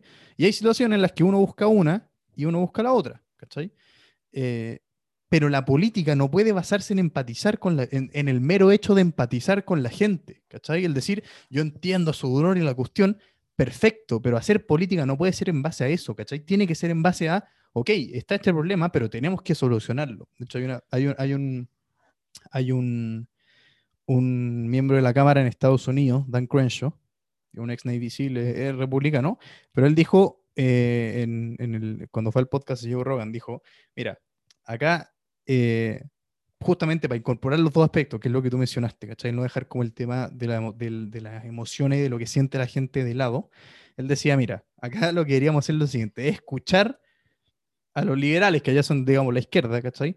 Es escuchar a los liberales en los problemas que plantean, pero ir a preguntarle a los republicanos cómo solucionarlos, ¿cachai? Estoy, estoy, estoy de acuerdo. El tema, es que eh, la política ya se convirtió en eso, se convirtió en empatizar con la gente y volviendo a lo de antes, la gente vota por el político que empatiza con él, como el que le tocó la puerta y el que habló, em, el que habló con él. Entonces, estoy totalmente de acuerdo, pero creo que eso fue un, eso fue, así fue, por eso la derecha o la centro derecha o el rechazo, pongámosle, perdió, porque hablaba de soluciones cuando la gente lo único que buscaba era alguien que llorara con, e, con ella para el Mm. problema. Estoy en contra de eso, sí, pasó, sí, también pasó. Entonces, al final, eh, nosotros estamos viendo, eh, lo- los, dos pensamos muy parecido, y estamos viendo este problema, que en realidad llegó pa- para quedarse, por lo menos por un buen tiempo, porque al final lo estamos viendo en nuestras generaciones, y, y es súper difícil cambiarlo. O sea, al final no, no, no, no hay mucha esperanza en ese sentido. Entonces, eh, se, ve, se ve difícil la cosa. O sea, por, por esa misma razón, al final, el, el, quien vende más, el que empatiza más con los problemas y no, te va a traer soluciones que son reales. Claro. No, por eso, en ese sentido creo que es súper complicado. De hecho, eh, eh, en, en base a eso, ¿qué te quería preguntar? Y bueno, seguramente un cambio de tema medio fuerte, pero ¿qué viene del, del retiro del 100% a todo esto? Eh, muy buena pregunta. A ver, vamos, vamos, vamos por parte. En un mundo ideal, ¿qué quiero yo? ¿Qué me gustaría a mí? Que claramente es totalmente. Ya, qué buena distinción que partiste con eso, dale. Sí. Eh, que cada persona ahorre para su jubilación como quiere. Pero hay algo en economía que me imagino que tú sabes mejor que yo y lo he escuchado que se llama miopía económica, donde Exactamente. em, eh, eh, hay veces que alguien, o sea, las personas en general, y me incluyo y todos nos incluimos, no vemos más allá del corto plazo. Entonces, eh, dado que existe un sistema obligatorio de, de ahorro para la pensión, eh, está- estamos, estamos moviéndonos en esa lógica, dejemos de lado lo que, lo que uno quiere en un mundo ideal. ¿Qué, qué, qué opino yo del retiro del 100%? Yo creo que no se debería hacer, eh, retirar, no, no se debería poder permitir retirar la plata así como para quedármela en el bolsillo, sino que trasladarla a una APB o una cuenta 2, que al final es, eh, y, y- y- dejar obviamente eh, en claro que esa es plata voluntaria y ahorro individual, voluntario, que es inembargable. O sea, que no... Desconozco ahora si esa... Porque sé que la cuenta 2 es inembargable, por ejemplo, así- porque también es como un fondo mutuo, así no te van a robar el fondo mutuo, pero en Argentina pasó que, se, que en el corralito que se robaron todo, o en el... O, o después cuando eh, nacionalizaron los fondos de pensiones también. No sé, no, Claro. no- no sé muy bien qué, qué- qué nacionalizaron. Sé que las cuentas obligatorias sí. Entonces, al final, yo por un tema práctico no, no me gustaría que se retire el 100% a, a las cuentas corrientes de las personas, sabe que cada, cada uno lo pueda eh, usar como sea. Sé que es plata de las personas, pero está destinada para la jubilación, porque si no obligamos a la gente a ahorrar para la jubilación, el caos es gigante. Em, sí lo trasladaría totalmente a una PD o a una cuenta 2, destinada, o sea, la cuenta 2 no es destinada 100% a la jubilación, porque uno puede disponer la plata cuando quiera, pero sí a una PD, a una PD donde la gente entienda que esa plata es suya y nadie se la va a quitar. Claro, que sabéis que se dio una cuestión muy rara, porque el primero que lo dijo fue Alessandri, que es de la UDI, eh, después saltó Pamela Giles a decir sí, 100%, y el señor Mesina, casualmente, el capitán, el emperador del Noma FP, dice, no, esto es una responsabilidad. ¿Cachai? No, es que es, es impresionante, o sea, y lo peor es que mu- Pamela Giles, que no tiene idea de lo que habla, yo creo, apoya un retiro al 100%, pero no entiende que el sistema que ella propone, que proponía el Frente Amplio, que es un sistema trasladar, transitar hacia un sistema un poco más mixto Mm. o incluir el reparto, necesita de esos fondos. O sea, si es que no están los fondos de hoy día, un sistema de reparto, porque el sistema de reparto, lo que, si pasamos 100% del sistema de reparto, en, en ese caso hipotético, que dudo que lo hagamos en un corto plazo, eh, el sistema de reparto va a generar un espejismo, donde en 20, 30 años, o menos, quizás 20 años, vamos a dar jubilaciones buenas. Y eso es una realidad. O sea, la plata alcanza para inflar las jubilaciones 20 años. Y eso va a ser un espejismo, la gente va a estar contenta. Qué bueno, porque todavía no tenemos el problema, un problema poblacional, un problema donde eh, haya menos gente joven y más gente adulta. Entonces vamos a tener 20 años que nos van a dar buenas pensiones. Nuestros papás, por ejemplo, probablemente eh, puedan tener buenas pensiones, mejores de las que tienen hoy día. Sí, Pero, ¿qué vamos a hacer después? ¿Qué vamos a hacer después? claro. Entonces ahí viene el tema también de que em, no, no estamos pensando en largo plazo y, y por eso yo, yo de verdad me pongo un sistema de reparto, ya sea mixto o, o sea, lo que sí propongo es que tiene que haber un, un fondo del Estado que apoye a que no haya una jubilación bajo un cierto estándar. Eso estoy totalmente de acuerdo y creo que lo, profundizó eh, Bachelet en su gobierno y, me parece súper bueno, porque al final no daba abasto el ahorro individual por temas de lagunas, por temas del mercado laboral, y es un problema que tampoco, que, nadie vio, o sea, nadie, nadie lo vio y eso al final generó que se legitimara todo. Pero es que, a ver, acá hay una serie de problemas. El primero es que, eh, bueno, para ir al plano un poco más general, que es con lo que terminaste, y después aterrizarlo al retiro del 100%, es que lo primero que hay que entender acá es que, o sea, primero la, la señora Giles diciendo que esto es una estafa piramidal, ¿cachai? Eh, bueno, eh, están cosas como esa, que al final es eso lo que tú decís, por repetición de consigna y eslogan, y ahí tenéis justamente la puerta que abre la destrucción de una realidad objetiva, ¿cachai? Porque evidentemente no es una estafa piramidal, pero tú crees que a algún periodista o alguien, le, algún, algún seguidor o algún votante de la señora Gil le, digo, le dijo, oiga señora, disculpe, ¿sabe que acabo de buscar lo que es, un, lo que es una estafa piramidal en Google? Y acabo de buscar cómo funciona el sistema de FP y no tiene nada que ver, entonces hágase cargo, ¿cachai? Etcétera. Bueno, entonces eso es lo que pasa, pero lo que quiero llegar es que eh, es bien interesante lo que se dio porque, eh, de hecho, en una entrevista que dio Alessandri, creo que a Vanessa Kaiser, en una conversación que en el programa de Vanessa Kaiser en, YouTube, eh, él, decía que cuando Mesina tuiteó que, que muy responsable, él le respondió, te pillamos pues compadre, ¿cachai? Porque justo lo que tú decís, él necesita de esos fondos para su sistema de reparto que quiere. Entonces, bueno, y lo otro que, que, mencionaste es súper interesante, que al final, eh, nuevamente, la miopía también aplica para eso, que con el sistema de reparto efectivamente van a haber mejores pensiones, pero la población está envejeciendo, y no solo en Chile, la población mundial está envejeciendo, y necesitáis un mínimo de gente metiendo plata al sistema, ¿cachai? Para poder financiar a los que están sacando. Entonces, bueno, claro, por eso no es sostenible, no sabía que eran 20, 30, yo pensé que eran menos, pero... Depende eh, de cuánta plata se roban. Si se roban todos los fondos de pensiones, eh, puede, ser más sostenible. Claro, porque mucha plata. Pero, pero, bueno, volviendo... Eh, aterrizándolo más al tema del retiro del 100%, yo lo, que, yo lo que pensaba en lo siguiente es, dado que tú me dijiste ya, segunda cuenta a la que podéis trasladarlo, em, que eso sea personal y sea inembargable o sea inexpropiable, ¿cachai? Obvio, pero, pero, pero diga, o sea, digamos, bajo las reglas del juego actuales, la AFP eran eso, eran esa cuenta, ¿cachai? Que, no era, que era propiedad de cada persona. Pero cuando las reglas del juego están cambiando y no sabéis cómo van a cambiar, ¿cachai? No sabéis, porque se va a cambiar la constitución, no sabéis quién va a ser el presidente. Entonces, cuando estáis en un terremoto institucional tan grande y no sabéis cuáles van a ser las reglas del juego, mi primera reacción fue, oye, sálvese quien pueda, ¿cachai? Entonces, obvio, retiremos todo, pero está claro que eh, el, ser humano es miope, ¿cachai? De hecho, esa es la diferencia que hace con el Homo economicus, que se usa mucho en economía. Muchos modelos dicen que eh, requieren que el ser humano sea racional, que planifique, que planifique para el futuro, que quiera, digamos, tratar de consumir lo mismo en todos los periodos en base a sus ingresos, etc. Pero no es así, ¿cachai? Son muy miopes, y no solo muy miopes, sino que hay mucha gente que no le alcanza para ahorrar, ¿cachai? Que, que para vivir eh, necesita, eh, no, no, puede permitirse ahorrar, un, no sé cuánto está el, la tasa de, de, cotización, pero no puede permitírsela, ¿cachai? Necesita esos recursos para vivir. Entonces, en ese escenario, y cuando no sabéis cuál va a ser el, cuál van a ser las reglas del juego, yo soy muy partidario de, oye, salvemos esta cuestión porque no sabemos cuáles van a ser las medidas de protección a la propiedad privada. ¿Cachai? Entonces, sálvese quien pueda y saquemos todo. Perfecto. ¿Cachai? Ahora, ¿cuál es el problema? Que con eso lo que estáis haciendo es, o sea, dejemos claro que eso es un golpe financiero para el país tremendo. gigante, gigante. O sea, el mercado de capitales al piso, o sea, eh, al final la FP, aparte, de, o sea, pongan lo que quiera, el ahorro al final, el ahorro en general, no la FP como institución, el ahorro en general lo que hace es permitir que haya más dinero para prestar en la economía o para hacer, para invertir, para lo que sea. Entonces, al final, si tú matas eso, crédito hipotecario a las nubes, em, todo, todo se, es un golpe financiero eh, gigante. Entonces, que y, al final inflacionario, porque al final hay más masa monetaria dando vuelta.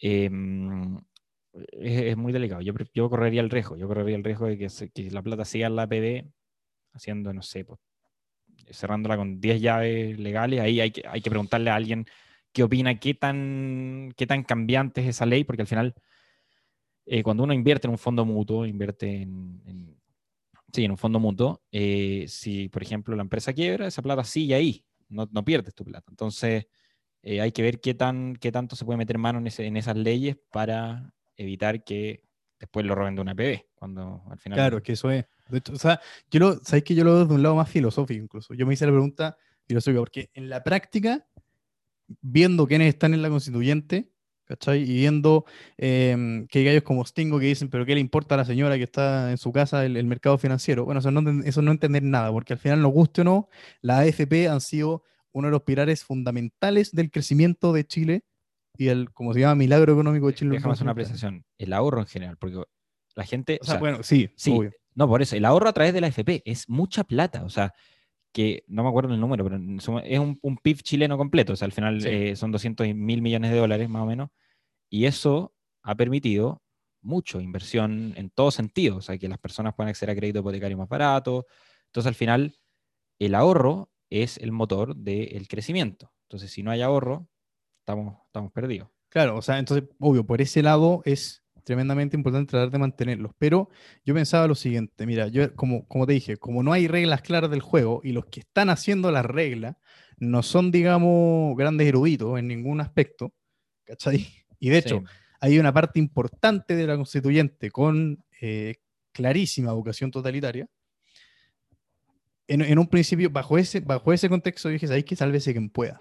Pero, y ahora, ahora es cuando te, cuando te digo que me, lo, que me lo cuestioné de una manera más filosófica, es que claro, obviamente, bueno, antes, antes de, detrás de cámara, nosotros dos hablábamos de, oye, ¿a dónde nos vamos a ir cuando terminemos la carrera y qué sé yo? ¿cachai? Porque, porque también, a pesar de que estemos haciendo esto, ¿cachai? Y estemos de cierta manera tratando de dar la pelea en defender la libertad, defender la democracia, defender el respeto, el diálogo, defender el, defender el valor del individuo, aunque los dos creemos en eso y creemos que es parte de nuestra responsabilidad defender eso, justamente porque tuvimos la suerte de nacer en, en estas condiciones que, que, que, nacimos, que son muy escasas en la historia, como dijimos antes. Eh, también yo creo que de cierta manera, y esto te lo quería preguntar también, de cierta manera entendemos que el futuro de corto y de mediano plazo no se ve muy bonito. ¿Cachai? Entonces, a lo que quería llegar al final, y estas son las dos ideas que me chocan desde un punto de vista más filosófico, es que uno es, ¿sabéis qué? Esta cuestión está perdida. El barco tiene, o sea, el Titanic ya chocó con el iceberg, se va a hundir, entonces sálvese quien pueda, por una parte. Pero por otra parte, una frase que he repetido en probablemente la mitad de los capítulos que hemos grabado, eh, que nunca nadie se arrepiente de ser valiente, ¿cachai? Entonces, de, ¿sabéis qué? Sacar el 100% implica que nos rendimos, ¿cachai? Entonces, defender el, dejemos la cuestión ahí, juguémonosla, ¿cachai? Atrevámonos y sigamos peleando, porque al final eso te obliga a seguir peleándola, ¿cachai? A decir, ¿sabéis que no podemos tirar el país a la basura? Porque tenemos intereses, digamos, propios involucrados, ¿cachai? Porque si no es súper fácil, sobre todo para los más jóvenes, decir, oye, no tengo familia, no tengo inversiones, no tengo nada, entonces, me, ¿cachai? Súper fácil irse. Entonces esas son las dos ideas que, que dije, ¿sabéis que en un principio estaba a favor del 100%, pero después dije, con base a lo que te acabo de, de decir, no me queda tan claro. ¿Cachai? Sí, la verdad es un muy buen argumento. O sea, al final es, es decir, no tiremos la toalla todavía. Y creo Claro. que, creo que es súper es súper válido y valioso también. Eh, me, me gusta verlo de ambos, de ambos lados, al final por un tema práctico y que pues, el golpe financiero es gigante. Y también por eso, o sea, creo que eh, es bueno no darse por vencido, siempre con realismo, obviamente. Bueno, yo personalmente tenía poquita plata en la FP porque empecé a, a trabajar así hace poco y ahí hice mi retiro. Hice mi retiro. Eh, pero si tuviera hoy día eh, una importante cantidad de plata en la FP, a ver, pensando en términos personales, feliz, o sea, la, la- la sacaría y, me- y con esa plata aprovecho de irme a otro país y, y poder ahorrar yo también, porque sé que voy a tener los conocimientos para por lo menos alcanzar lo que una FP me da de rentabilidad y poder ahorrar para mi jubilación.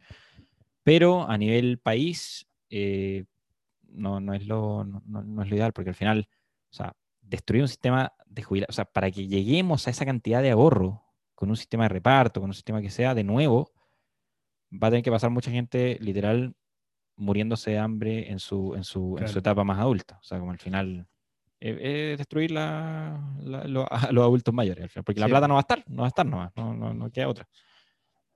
Sabéis que de hecho lo interesante de este fenómeno es que al final traspasa la, traspasa la responsabilidad al individuo. Creo que algo que los dos, los dos creemos mucho en esto. ¿cachai? Los dos, como que Eh, bueno, esta es una idea de Jordan Peterson que sí, nuevamente lo voy a citar, igual que en todos los capítulos. Pero, pero esta idea de que al final lo que le da, lo que le da significado a la existencia humana al final es el asumir responsabilidades. Y el, superar obstáculos y el- no la vida hedonista, ¿cachai? Que, y, y- nihilista, que, que es lo que predomina hoy día, sobre todo en, en- los jóvenes, por eso, por, bueno, por eso estamos como estamos al final, pero que sí creemos en la responsabilidad y sí creemos que, no porque, no porque esté impuesta, ¿cachai? Incluso sin plata en la AFP, igual decir, oye, em, como, a lo que voy, sin implicancia, sin nada que ganar personalmente, por decirlo así, eh, igual tenía esta responsabilidad de decir, eh, tengo, tengo el deber de hacer algo al respecto, ¿cachai? Porque veis que todo se está yendo, me van a perdonar el francés, pero veis que todo se está yendo a la mierda, y decís que, y, y- y sentí ese deber de, oye, no es por mí, ¿cachai? Si, como, como dijimos, yo voy a agarrar mis cosas y me voy y me desligo de esta cuestión, ¿cachai? Latinoamérica que se hunda, eh, y, y yo, chao, me voy a cualquier Estados Unidos, a Europa, donde sea, y no Totalmente, tengo yo, ningún yo problema. también lo digo, lo digo mucho. o sea, como- ¿cachai? Pero creo que los dos entendemos que tenemos ese deber moral, Totalmente. ¿cachai? De decir, Totalmente. oye, hay que quedarse acá, y hay que dar la pelea, hay que dar la pelea. Em, y yo creo que tú y yo los, no lo sentimos como una opción ni siquiera, ¿cachai? Porque es lo que dijimos, entendemos que como que creo que lo que hemos fallado en transmitir, sobre todo, sobre todo la generación de nuestros papás a nosotros, es el decir, oye, eh, la- las condiciones en las que viven no son gratis, ¿cachai? Por eso, por eso muchos jóvenes de, bueno, a- varios artistas famosos, incluso llamando a, oye, quema el supermercado, ¿cachai? Anda a quemar el supermercado, anda a quemar. Los supermercados no crecen de los árboles, ¿cachai? Hay, esfuerzo, hay sacrificio y, hay, y, detrás de la libertad y la, la democracia, y tampoco crecen de los árboles, ¿cachai? ¿Cuántas guerras, cuánta gente ha muerto, cuánta gente ha pasado por, por... Bueno, acá en Chile, si tuvimos una dictadura hace nada, ¿cachai? En la que no había libertad, no había respeto por el individuo. Entonces, ¿cómo eh, que esa cuestión se haya olvidado tan rápido, ¿cachai? Y que demos tan por sentadas las cosas, es lo que al final creo que, creo que ha fallado en transmitirle esta responsabilidad a los jóvenes, de decir, oye, acá hay un trabajo que hacer, ¿cachai? No podemos ser tan irresponsables de ir a quemar el metro, ¿cachai? Y de ir a destruir eh, los emprendimientos de miles de personas y de, ¿cachai? De ir a votar irresponsablemente. Sí, hay una frase que no me acuerdo exacto, pero ahí para que la busquen, es que tiempos difíciles crean hombres fuertes. No me acuerdo cómo era. Ah, sí, sí, sí. crean eh, fuertes, espérame. eh, Em, hombres fuertes crean tiempos fáciles, tiempos fáciles crean eh, hombres débiles y así, algo así. Una, Era- una cosa así. Era un sí, era un sí, era- Sí, eran un cuatro. ciclo, al final. O espérame. sea, y estamos en, yo creo que estamos en el momento que los tiempos fáciles. Tiempos fáciles con- hombres débiles. Claro, hombres Eso, débiles, con, sí, todo, con todo lo que, con todos los problemas que hay, donde sigue habiendo gente en situación de pobreza, sigue habiendo gente que no tiene acceso a agua potable, por ejemplo, que no tiene acceso quizás a electricidad o a, a- a- a vivir en un ambiente limpio, por ejemplo. Eh, teniendo todo eso en cuenta, estamos en un tiempo fácil, entre comillas, que no se malinterprete lo que estoy diciendo, pero estamos en un tiempo donde nunca estuvimos mejor. Donde No, eso, voy a- pasamos a, o sea, de- dejamos atrás las guerras mundiales, a pesar de que puede haber también muchos problemas a nivel de guerra civil, etcétera. Estamos en un tiempo fácil, donde estamos creando hombres más, más de personas más débiles y... Claro, y- que decir personas porque si no. Sí, dije hombre dije, voy a decir personas mejor. Em, por más de que suene simplista, obviamente una frase así como para el eslogan, eh, creo que se está dando eso, se está dando Sí, eso y lo hemos, sí, sí, lo hemos sí. visto, a pesar de que hay que luchar contra eso. Sí. em, claro. eh, eh, bueno, el- la, la- la ilusión que generan lo- los tiempos de prosperidad. Sí, al final es, es que las expectativas iban así y de la nada empezaste a ir así, querías llegar a más arriba, entonces se genera esas- esa, esa rabia que había acumulada. Por eso yo creo que ocurrió el estallido social en gran parte por el tema de las expectativas. O sea, al final, em, primero diste todo por sentado, eh, iba y así cuando, cuando después eh, eh, se, se- se achicó esa, esa- ese crecimiento que tú tenías como en términos eh, eh, materiales, Mm. lo que queráis. Entonces, al final, esas expectativas que no se estaban cumpliendo, que es transversal, o sea, al final pasa en países pobres, pasa en países ricos, el descontento es transversal, o sea, pueden haber descontentos en, como en Francia o como en otras partes de Europa, y cuando ese descontento explota, em, se genera lo, lo que pasó, lo que pasó en Chile. De hecho, es interesante eso porque hay, hay estudios eh, de Daniel Kahneman, de hecho, ganador del premio Nobel 2001, 2002, no me acuerdo, que muestra que, eh, premio Nobel de Economía, que muestra que em, hay, hay, hay una relación, hay una claro, relación positiva entre prosperidad y eh, felicidad o bienestar, pero que después de cierto punto, Se que es mucho más bajo del que nos gustaría pensar, muchísimo más bajo del que nos gustaría pensar, eh, una mayor prosperidad empieza a generar menos felicidad y menos bienestar, porque siempre hay que querer más, ¿cachai? Claro, es como al final, pongámoslo en términos súper simples, así. O sea, si yo pasé de 0 a 10, después pasé de 10 a 20, y ya después paso de 20 a 23, sigo creciendo, pero no crecía a la velocidad en la que venía Claro, creciendo. la tasa, final, la tasa- sí, o sea, al final, eh, eh, eso puesto en términos súper simples, al final el tema que pasa con que tú tenías la expectativa de pasar a 30, pero pasaste a 23. Entonces, al final, y eso pasa en todos los países. No es que Chile sea un país que está destruido, tampoco. Pasa porque al final es natural para el ser humano. Pasó en Europa, ha pasado en otros países también desarrollados, bueno, en Estados Unidos todo lo que pasó, porque al final es parte de nuestra naturaleza, más allá de que, seamos, de que podamos ser un país eh, destrozado políticamente, lo que sea, como puede pasar en África, o un país más próspero como en Chile, o un país aún más próspero como Estados Unidos o otros países. Porque al final el descontento es transversal y, y, y- y puede explotar en cualquier momento estando muy bien o estando muy mal. Mm, Sí. Bueno, ya para cerrar el tema político, que después quiero hablar de RIT también un poquito, em, te quiero preguntar eh, in- em, ingreso mínimo universal. Uy, buena pregunta, muy, muy, muy buena pregunta. Em, ¿Cómo se llama? de- depende de quién lo, quién lo, quién lo, quién lo dice, pero eh, impuesto negativo al... Impuesto negativo, ¿es bueno? Impuesto negativo al ingreso. No, pues IFE o Eh, no. Ah, IFE, ingreso familiar de emergencia. Eso. No, pero eso no era universal. No, o sea, estamos hablando de un pago para todos. Sí, ¿no? ya, estamos hablando de dale. un pago para todos. Hay, hay varias razones por qué sí, hay varias razones por qué no, y hay varias formas de hacerlo también. Una forma es aumentando los impuestos. Otra forma es eh, sacando programas que no sirven y redirigiendo la plata directamente a la gente. Eh, hay forma, hay forma universales y no universales. Hay formas de darle lo mismo a todos o ir achicando como a los que tienen menos darle un poquito más, a los que no, a los que tienen harto no darles nada. ¿Por qué me inclino yo? Hay, esto, esto sí que es un trabajo técnico. Esto sí que hay que entenderlo bien, si es que va a generar incentivos malos, incentivos buenos, eh, más allá del tema ideológico, creo yo.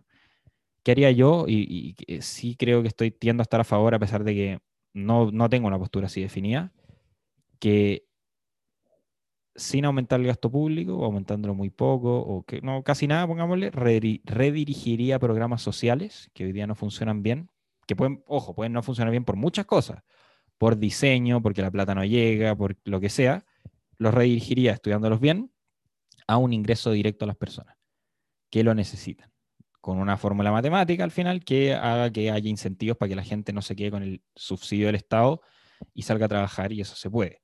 Entonces al final lo que estáis haciendo es, eh, en vez de que eh, los ingresos suban así, suban más así, cosa de que los que están peor reciban mayor cantidad de plata de los programas que les correspondía y mientras más vais subiendo tus ingresos, menos plata recibes, siempre y cuando tengas incentivo a subir más tu- tus ingresos, porque al final, si yo salto de un quintil a otro, por ejemplo, y me van a dar cero y antes me dan 100, me quedo en el quintil de abajo y no, no salgo a buscar plata. Pero eso, eso es un tema técnico al final.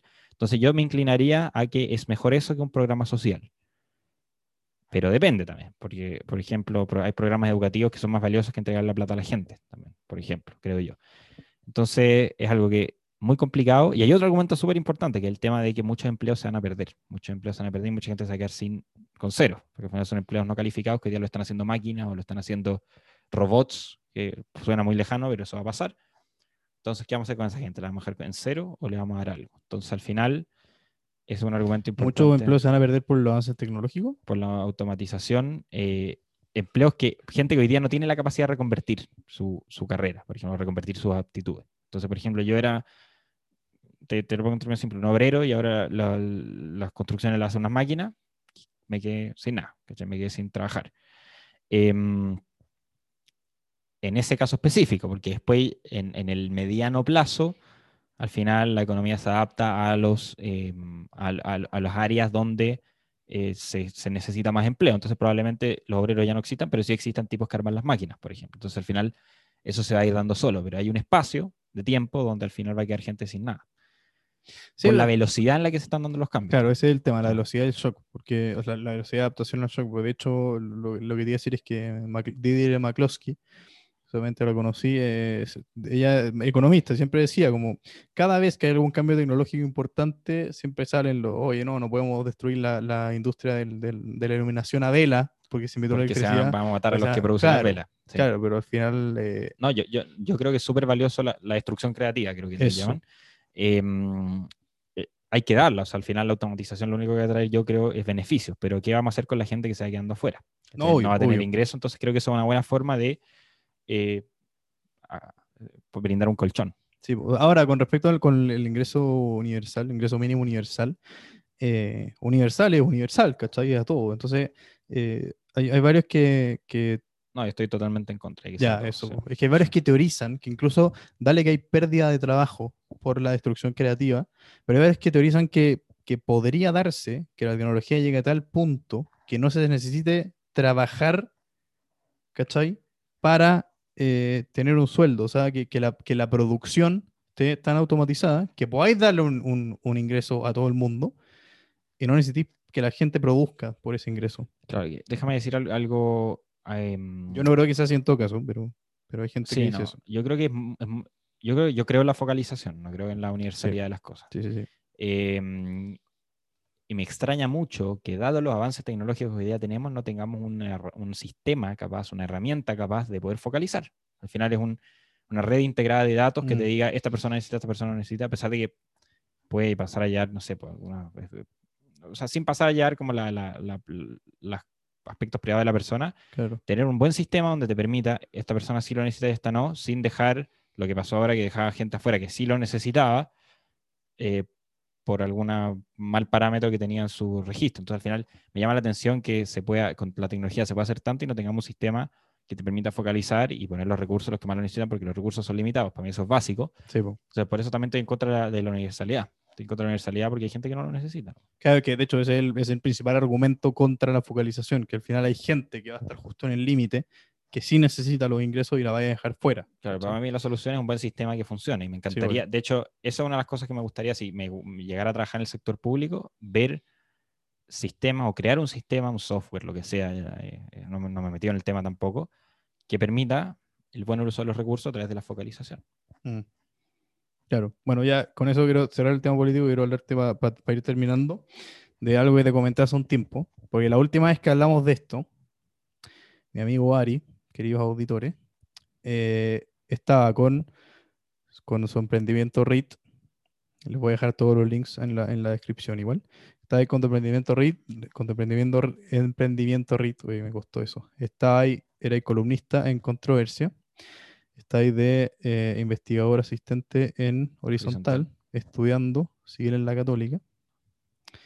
Y no sé si se me queda algo, pero es una locura la cantidad de cosas, ¿cachai? Porque cualquiera de esas cosas tú puedes decir es más o menos de tiempo completo, por lo menos tenéis dos de media jornada, pero con eso ya tenéis tu jornada completa, ¿cachai? Entonces, ¿cómo, cómo eres capaz de hacer tantas cosas al mismo tiempo? Es impresionante. A ver, lo primero, hay momentos donde uno, donde uno se siente sobrecargado. ¿sí? El, el semestre pasado sí me, me sentí sobrecargado.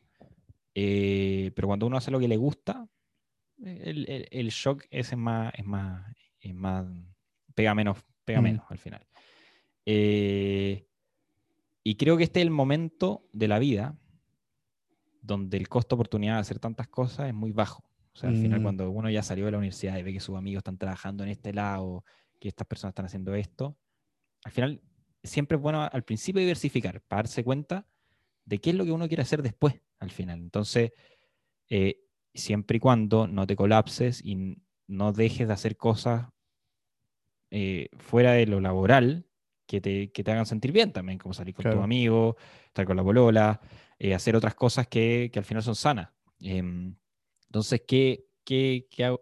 ¿cuál es la clave para eso? Organizarse muy bien, organizarse muy bien, tener un buen calendario, eso ya en temas prácticos, y que, y, y que te guste lo que haces, que te guste lo que haces, sentís que estás teniendo un impacto, o siempre la motivación va así igual. O sea, como Sí, al final uno- es muy difícil mantenerla, pero cuando más diversificado está, y esto también es un tema como en las inversiones, eh, si te- se te cae una, en el promedio vaya a estar bien. ¿cachai? O sea, al final, no Claro. sé, pues te pegaste un golpe fuerte en tu emprendimiento y yo que ahí es un eh, algo súper que, que he aprendido muchísimo.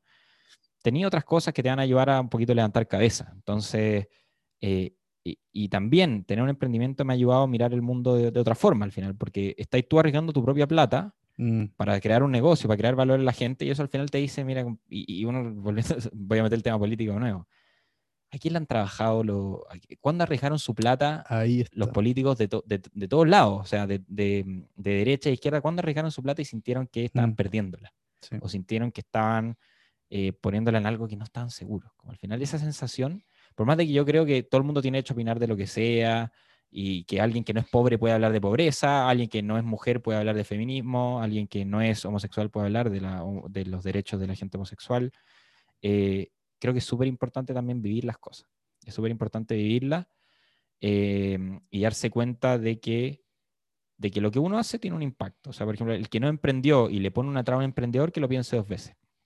Que lo piense dos veces eh, porque es difícil estar en, en la, en la posición, por más de que no he tenido problemas. O sea, ha funcionado bien y hemos tenido avances muy importantes, quedamos en, en programas muy choros.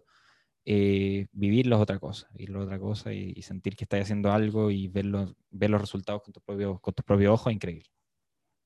Sí, eh, o sea, claro, de hecho hay varios que proponen, eh, yo creo en esto también, o sea, obviamente habría que verlo más en detalle, pero que, que, los, que la gente para servir en cargos públicos tenga que haber pasado por el sector privado antes, como requisito, ¿cachai? No sé qué tan buena idea sería, pero, Sí. pero es algo que, que- que en principio no me suena tan mal. Yo creo que suma mucho, claramente. No sé si lo haría obligado, no sé. No, sé, No, claro, por eso, habría que- Suma demasiado. suma Pero demasiado. claro, como, como, como concepto igual está, está Sí. interesante. Ahora lo que te quería preguntar es, em, bueno, varias cosas en realidad. Uno es cómo, cómo, que a mí me encanta esta cuestión, no sé, eh, nos vamos a ir para otro lado, pero, pero a mí me encanta hablar de esto y siempre estoy buscando como formas de, bueno, si veis ahí los libros que hay ahí al lado tuyo, podéis darte cuenta, pero siempre estoy buscando en el fondo formas de optimizar mi tiempo, de cómo ser lo más productivo posible y todo, porque a mí me cuesta muchísimo, ¿cachai? También me gusta hacer mil cosas, estoy metido en mil cosas al mismo tiempo, y, pero es, ¿cachai? Muy, muy difícil mantener muchas bolitas, o hacer malabares con muchas bolitas al mismo tiempo, ¿cachai? Entonces, si usáis alguna técnica de, de, como no sé, por alguna forma de organización en particular, te hacéis calendarios, planificáis la semana, ¿cachai? ¿Cómo, cómo funciona? ¿Dedicáis ciertas horas al día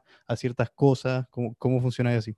Mira, la verdad, eh, lo primero es súper importante entender que, y esto es algo personal, como que no podéis dedicar tu vida 100% a la universidad estando en la universidad, porque te va a fundir. Te va a fundir y eso Mm. primero es una motivación.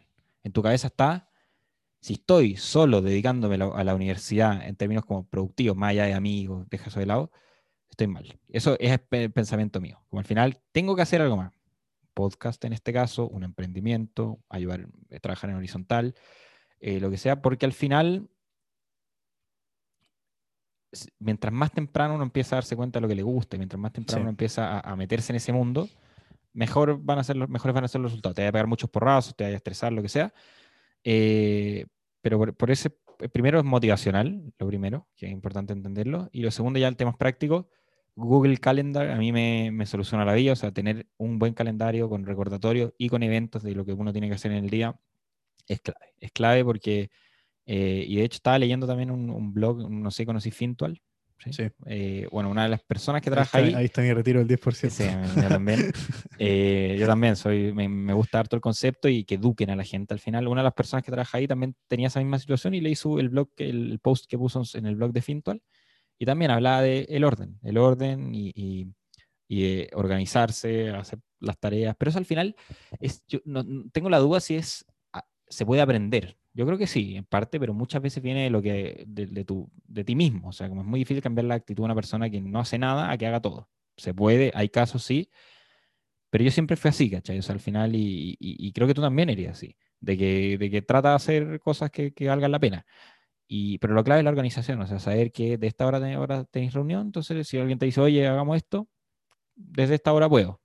Pero, y súper importante también, no dejar de lado las cosas que nos hacen bien fuera de lo productivo. O sea, amigos, polola, fútbol. A mí me encanta. Cuando yo, partido de fútbol de, de la Católica o de Chile, bloqueado. O sea, no, Mm. no hago nada más que eso porque me encanta, ¿cachai? Me llena. Em, entonces, punto número uno, motivación, buscar la motivación y decir, esto hay, hay que hacerlo, lo tengo que hacer, si no lo estoy haciendo me siento mal conmigo mismo. Eh, orden, calendario, agenda y eh, eh, actividades aparte de lo productivo que uno conoce, que sí son productivas para uno mismo. Sí, po. Fútbol, amigos, carrete, lo que, lo que uno se Mm. le ocurra. Ahora, eh, última cosa con respecto a eso. No sé, vos, por tú te despertáis todos los días a la misma hora, no sé, vos tratáis de comer todos los días a la misma hora, tratáis de como, la- la- como la- las cosas que son como housekeeping, que tenéis Sí. que hacer todos los días, tratáis de Sí, trato, trato en general de despertarme temprano. No duermo poco, duermo el peor de los casos, seis horas y media, pero el peor de los casos, peor de los casos porque me lo me, me quedé viendo videos en YouTube, por ejemplo, de sí, sí, sí. política, de viaje, lo que sea. Mejor de los casos, ocho horas, ocho horas. Ocho horas y media. weón. Que yo encuentro que está bien. O sea, me- más de eso es, es- es una locura. No, sí. y, y menos en su momento, o sea, con la universidad. Y ojo, esto es con universidad online. Con universidad presencial sería mucho menos, sería entre 5 y 6. Eso, ¿cómo, ¿qué hay que hacer ahí? Yo creo que ahí estoy, estoy cagado. estoy, estoy- estoy muy complicado. A mí me encanta la universidad online porque te da tiempo para otras cosas. Te da Sí. tiempo para otras cosas, algo personal. También hay gente que la odia porque no se puede concentrar. Y a mí también me cuesta concentrarme. He aprendido quizá un poco menos de lo que hubiera aprendido presencial, pero me gusta ganar esas dos horas de traslado. O sea, al final una Sí, hora de ida, una hora de vuelta a la universidad, porque es mi caso personal, sé que hay Mm. gente que no se demora menos o más.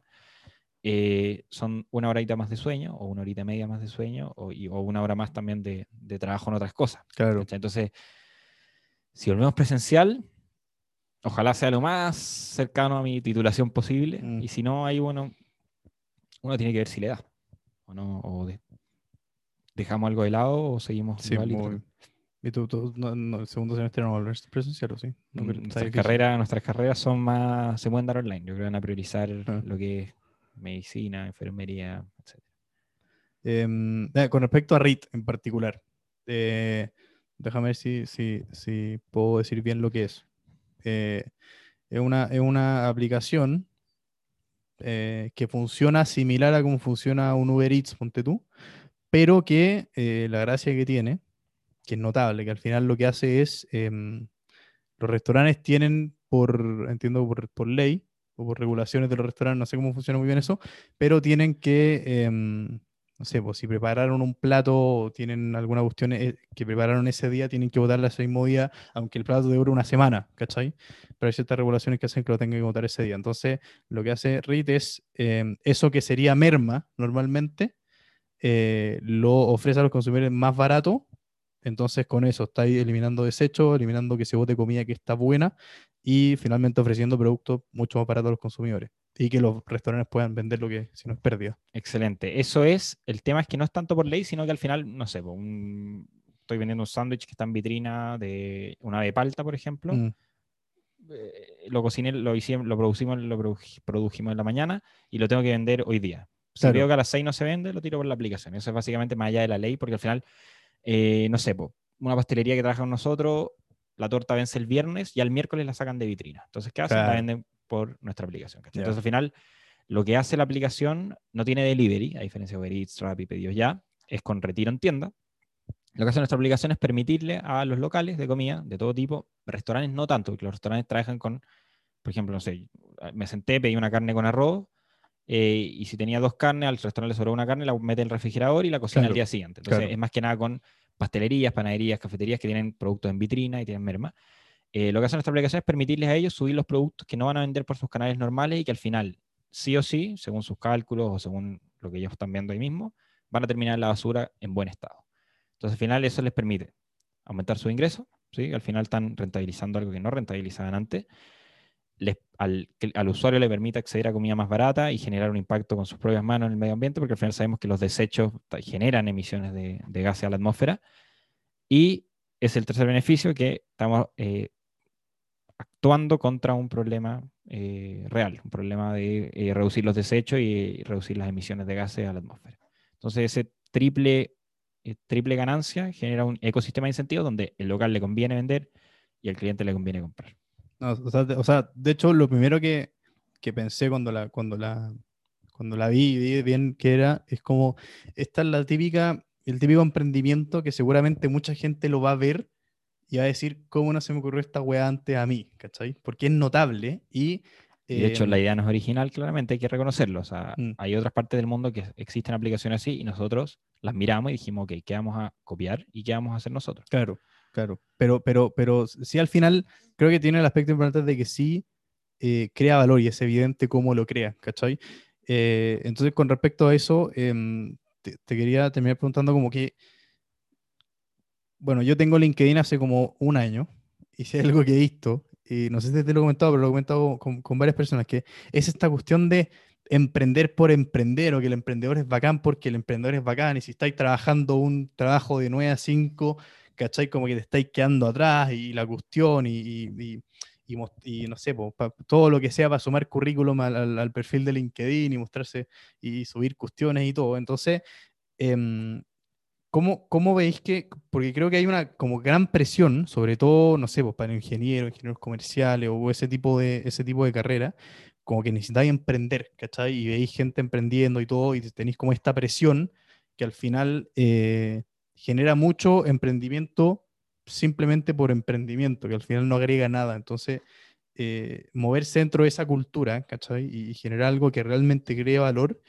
creo que es, es- es destacable y también es muy complicado al final. Sí, yo creo que hay que tener ojo igual con eso, porque emprender no es para todos, creo yo, no es para Sí. todos y se necesita tener mucha resiliencia, o sea, se necesita tener primero plata, obviamente la plata no, no, no, no crece en los árboles, nosotros éramos hartos, entonces alcanzamos a agarrar con lo que teníamos de nosotros de ahorros para poder emprender.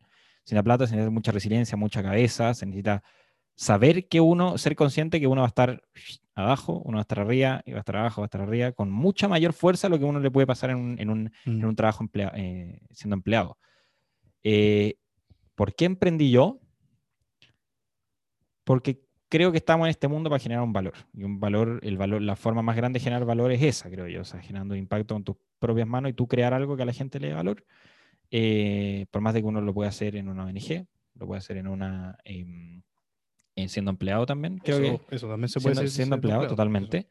Pero creo que cuando uno lo hace con sus propias manos tiene un sabor distinto. Tiene un sabor distinto y eh, al final, si eso tiene una recompensa monetaria, está buenísimo al final, porque al final eh, uno trabaja para eso, no trabaja por el bien, por el bien del, del mundo. En- en- en- en- la misión de la empresa es esa, pero también tiene que ser un negocio. Entonces al final eso te enseña mucho de, eh, de cómo uno va después eh, hacer su vida. Te enseña mucho de que los recursos son escasos y que tú Mm. tenés que eh, manejarlos de la mejor manera, hacerlos rendir, etcétera, etcétera, etcétera. Y también conscientes, o sea, creamos RIT porque estamos conscientes de que en, en las manos de las personas comunes y corrientes y en las manos de los emprendedores están las soluciones a los problemas. Las soluciones a los problemas ambientales, las soluciones a los problemas de hambre, la solución a los problemas del agua, la solución a todos los problemas. De hecho, yo creo eh, em, con, mucha... mm, Lo, creo mucho que la solución al problema del agua, por ejemplo, lo va a solucionar un emprendedor, lo va a solucionar alguien que cree algo para que hoy ya está pasando, cree agua del aire, desalinice agua, etcétera, etcétera, etcétera, y ahí está el valor que nosotros estamos generando. Pero sí creo que se ha generado esto, por un lado que es bueno, que emprender, emprender, emprender, emprender, y eso al final va generando valor en el país, estamos eh, siendo exponente en Latinoamérica de tecnología, a pesar de que quizás los números no andan, no son, no es, vi- vimos lo de Corner Shop, vimos lo de otras empresas como Justo, etcétera, etcétera, que están creciendo mucho. Em, es- eh, por, por- por esa parte es súper bueno, pero también hay que tener cuidado. No- emprender no es para todos y, y está muy bien. Hay gente que no quiere emprender y está perfecto. Yo personalmente ya me di cuenta que me gusta emprender, pero también me gusta, no soy de esos que solo quieren emprender. O sea, sí me gustaría ser empleado y conocer que, cómo, cómo funciona eso, cómo, qué significa, qué implicancias tiene, qué tanto uno se mo- moja la camiseta por la empresa en la que está. eh, y también me gusta, me gusta estar en, me gustaría estar en alguna ONG, por ejemplo mm. que, que- que creo que también es súper valioso.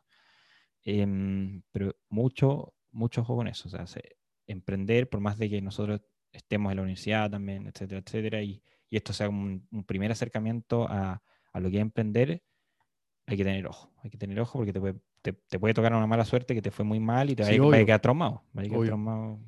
Obvio. Pero, ¿sabes por qué quería hablar de esto?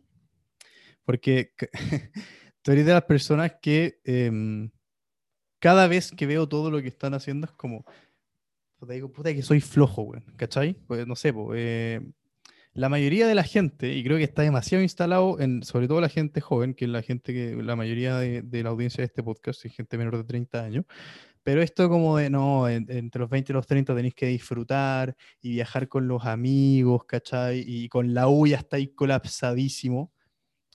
Esa es lo- la mayoría. Después tenéis gente como tú, ¿cachai? Que está metida en todas las cuestiones que, que, que dije, que solo con la universidad y una de las otras cosas, ¿cachai? Ya como que es suficiente para colapsar a cualquier persona. Entonces, em, creo que, yo, yo creo que efectivamente hay que, em, como que esta cultura de que en, en nuestra edad, en- de entre 20 y 30 años, disfruta, ¿cachai? Y pásalo bien, hazlo. O si nadie te dice que en el verano no vais a No, viajar con los amigos, ¿cachai? O que el fin de semana no salgáis a carretear, ¿cachai? Pero, pero sí eh, deberíamos generar como este cambio cultural de eh, trata de meterte al, trata de meter en tu plato la mayor cantidad de cosas que te quepan, no la menor, ¿cachai?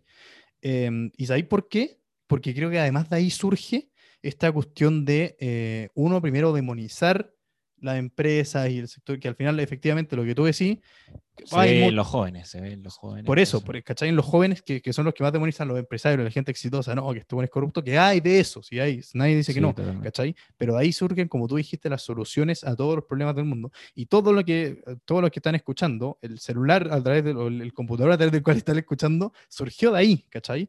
Eh, y además, lo más importante es lo que tú dijiste, como que el trabajar desde una edad temprana y el tratar de comp- de compatibilizar muchas cosas, te das cuenta de que las cosas cuestan, ¿cachai? Que las cosas cuestan, Totalmente. cuestan esfuerzo y creo que eso también lo estamos perdiendo, como esta, esta, esta ilusión de que, bueno, es lo que hablábamos antes, y creo que todo está muy conectado, ¿cachai? Esta cuestión de que eh, la- la- el- el- las condiciones en las que vivimos salen de los árboles, ¿cachai? Y el supermercado el que hay que comprar sale de los árboles y, y que, en, y que en el mismo lugar tengáis carne, pollo, pescado, ¿cachai? Yogur, leche, toda esa cuestión, la cantidad de logística, de trabajo, de emprendimiento, de, de, de, de- gente que quebró, ¿cachai? Que, que, que no sé, que perdió su trabajo y que estuvo desesperado por buscar una solución a algo. Y todo eso surgió de ahí, ¿cachai?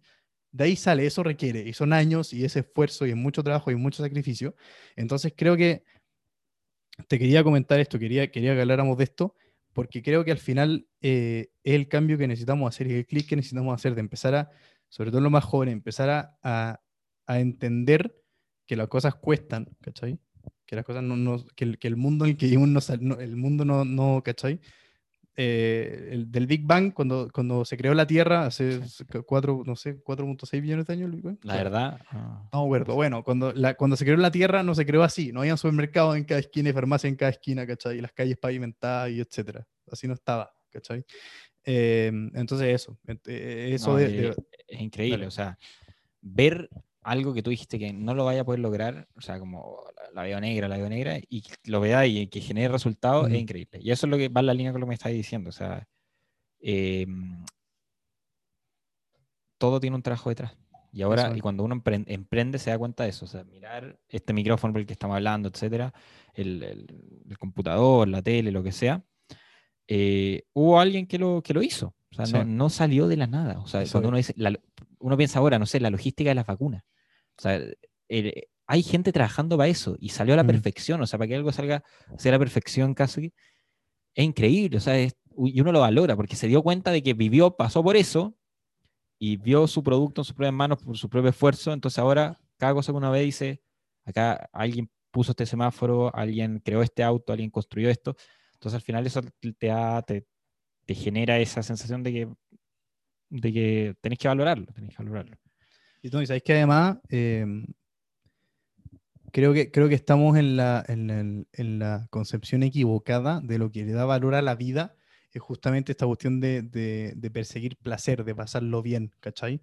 De no, de no abrazar la responsabilidad, no abrazar, no abrazar el esfuerzo y no, no involucrarse en cuestiones que involucran sacrificio, e inversión, no solo, no solo inversión monetaria, sino que inversión de tiempo, de, tiempo, trabajo, etcétera. De cabeza. Em, y eso, eso al final, lo que creo que creo que no es comparable la satisfacción contigo mismo que vaya a obtener de, eh, de trabajar, de esforzarte por algo, de trabajar en una cuestión de largo plazo que te llevó Totalmente. años lograr, eh, y que, te- o sea, tuviste que compatibilizar mil cosas y que Te sacaste la chucha tarde, y claro, te peleabas con gente. y que sacrificaste mil cosas para lograr, la satisfacción que vaya a lograr de eso no es, es que no está en el mismo universo, ¿cachai? Que el de eh, pasarlo bien y, carretear, que, insisto, no lo dejéis de lado Claro, todo, ¿cachai? totalmente. Pero, pero son, creo, creo que tenemos esa concepción de que, de que disfrutar, pasarlo bien 24/7 es, es un obje- como que es algo aspirable, ¿cachai? Total- totalmente de acuerdo contigo. Totalmente de acuerdo contigo que el valor va por el otro lado y. Y no, o sea. Es, es es inexplicable. Es Mm. inexplicable eh, cuando uno con su propio esfuerzo, no solo plata, porque hay muchas cosas que uno hace con su propio esfuerzo sin plata, no sé, Sí, un proyecto de lo que sea. Acá estamos. Eh, Sí, acá estamos. Eh, eso también es súper, eh, es igual de valioso, porque al final cuando implica algo de ti, algo de ti, y uno se siente así que lo está haciendo con sus propias manos y después ve los resultados, eh, es tremendo. Es tremendo y por ahí va la cosa, sin dejar de lado todas las otras cosas que tú mencionabas, y como pasarlo bien, estar con los Mm. amigos y, y hacer cosas que no te, re- te requieran una retribución como material, entre comillas, Eso. eh, es tremendo. Es tremendo. Así que nada, pues eso ya con tu casi dos horas, ¿o ¿no? Sí. Eh, eso, pues, mi amigo. Darte las gracias. Mm. Tremenda conversación. Un gustazo como Em, siempre, la verdad. Ah, lo que sí te quería pedir es si. em, bueno, la- la- lo voy a dejar igual todo en la descripción del capítulo en YouTube, yo creo, pero em, la página de RIT, la Instagram, la app, tu Vamos Instagram todo. personal, tu Twitter, si podéis darlo ahora.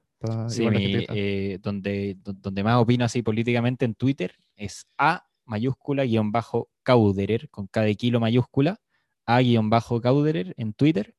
Ahí me pueden seguir para opiniones eh, políticas y otro tipo de opiniones también.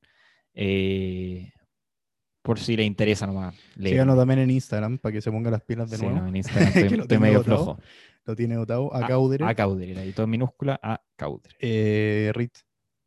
read en Instagram read.cl, R-I-T minúscula, punto .cl, y la página es readapp.com, R-I-T-app.com.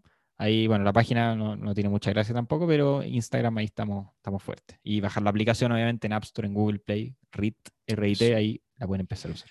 ¿Qué, qué significa Rita todo esto? Es un nombre abstracto que viene reshape it, como darle una vuelta al consumo, Buena. o al consumo de alimentos, porque al final estamos siempre lo mismo, o sea, comemos y lo que no comemos lo botamos. Entonces Mm. ahora estamos repensando un poquito la forma en que... en que consumimos. Notable, notable. Ya, pues, eso. Muchísimas gracias. Eh, tremenda conversación. Muchas gracias por la invitación. Eso, pues. Bueno, ahí lo llevan, amigos. Una maravilla. De verdad, nada, muy contento con esta conversación, muy contento de, volver a retomar este espacio, como les dije. Tremendo conversar con Lari, como siempre. Les voy a dejar todos los links y todo en la descripción del capítulo para que puedan ir. eh, bájense RIT, muy buena. Vayan a seguir a Lari en Twitter. Les voy a dejar los links para que puedan ver sus columnas, todo lo que sube. Eh, bueno, ahora tenemos Instagram del podcast, para que nos sigan en arroba podcast en proceso. Eh, vamos a estar subiendo clips, videos cortos, reels con contenido destacado de los capítulos, etcétera. Así que nada, pues. Muchísimas gracias. Vamos a estar subiendo capítulos todos los fines de semana. Y eso, po. que estén bien. Chao, chao.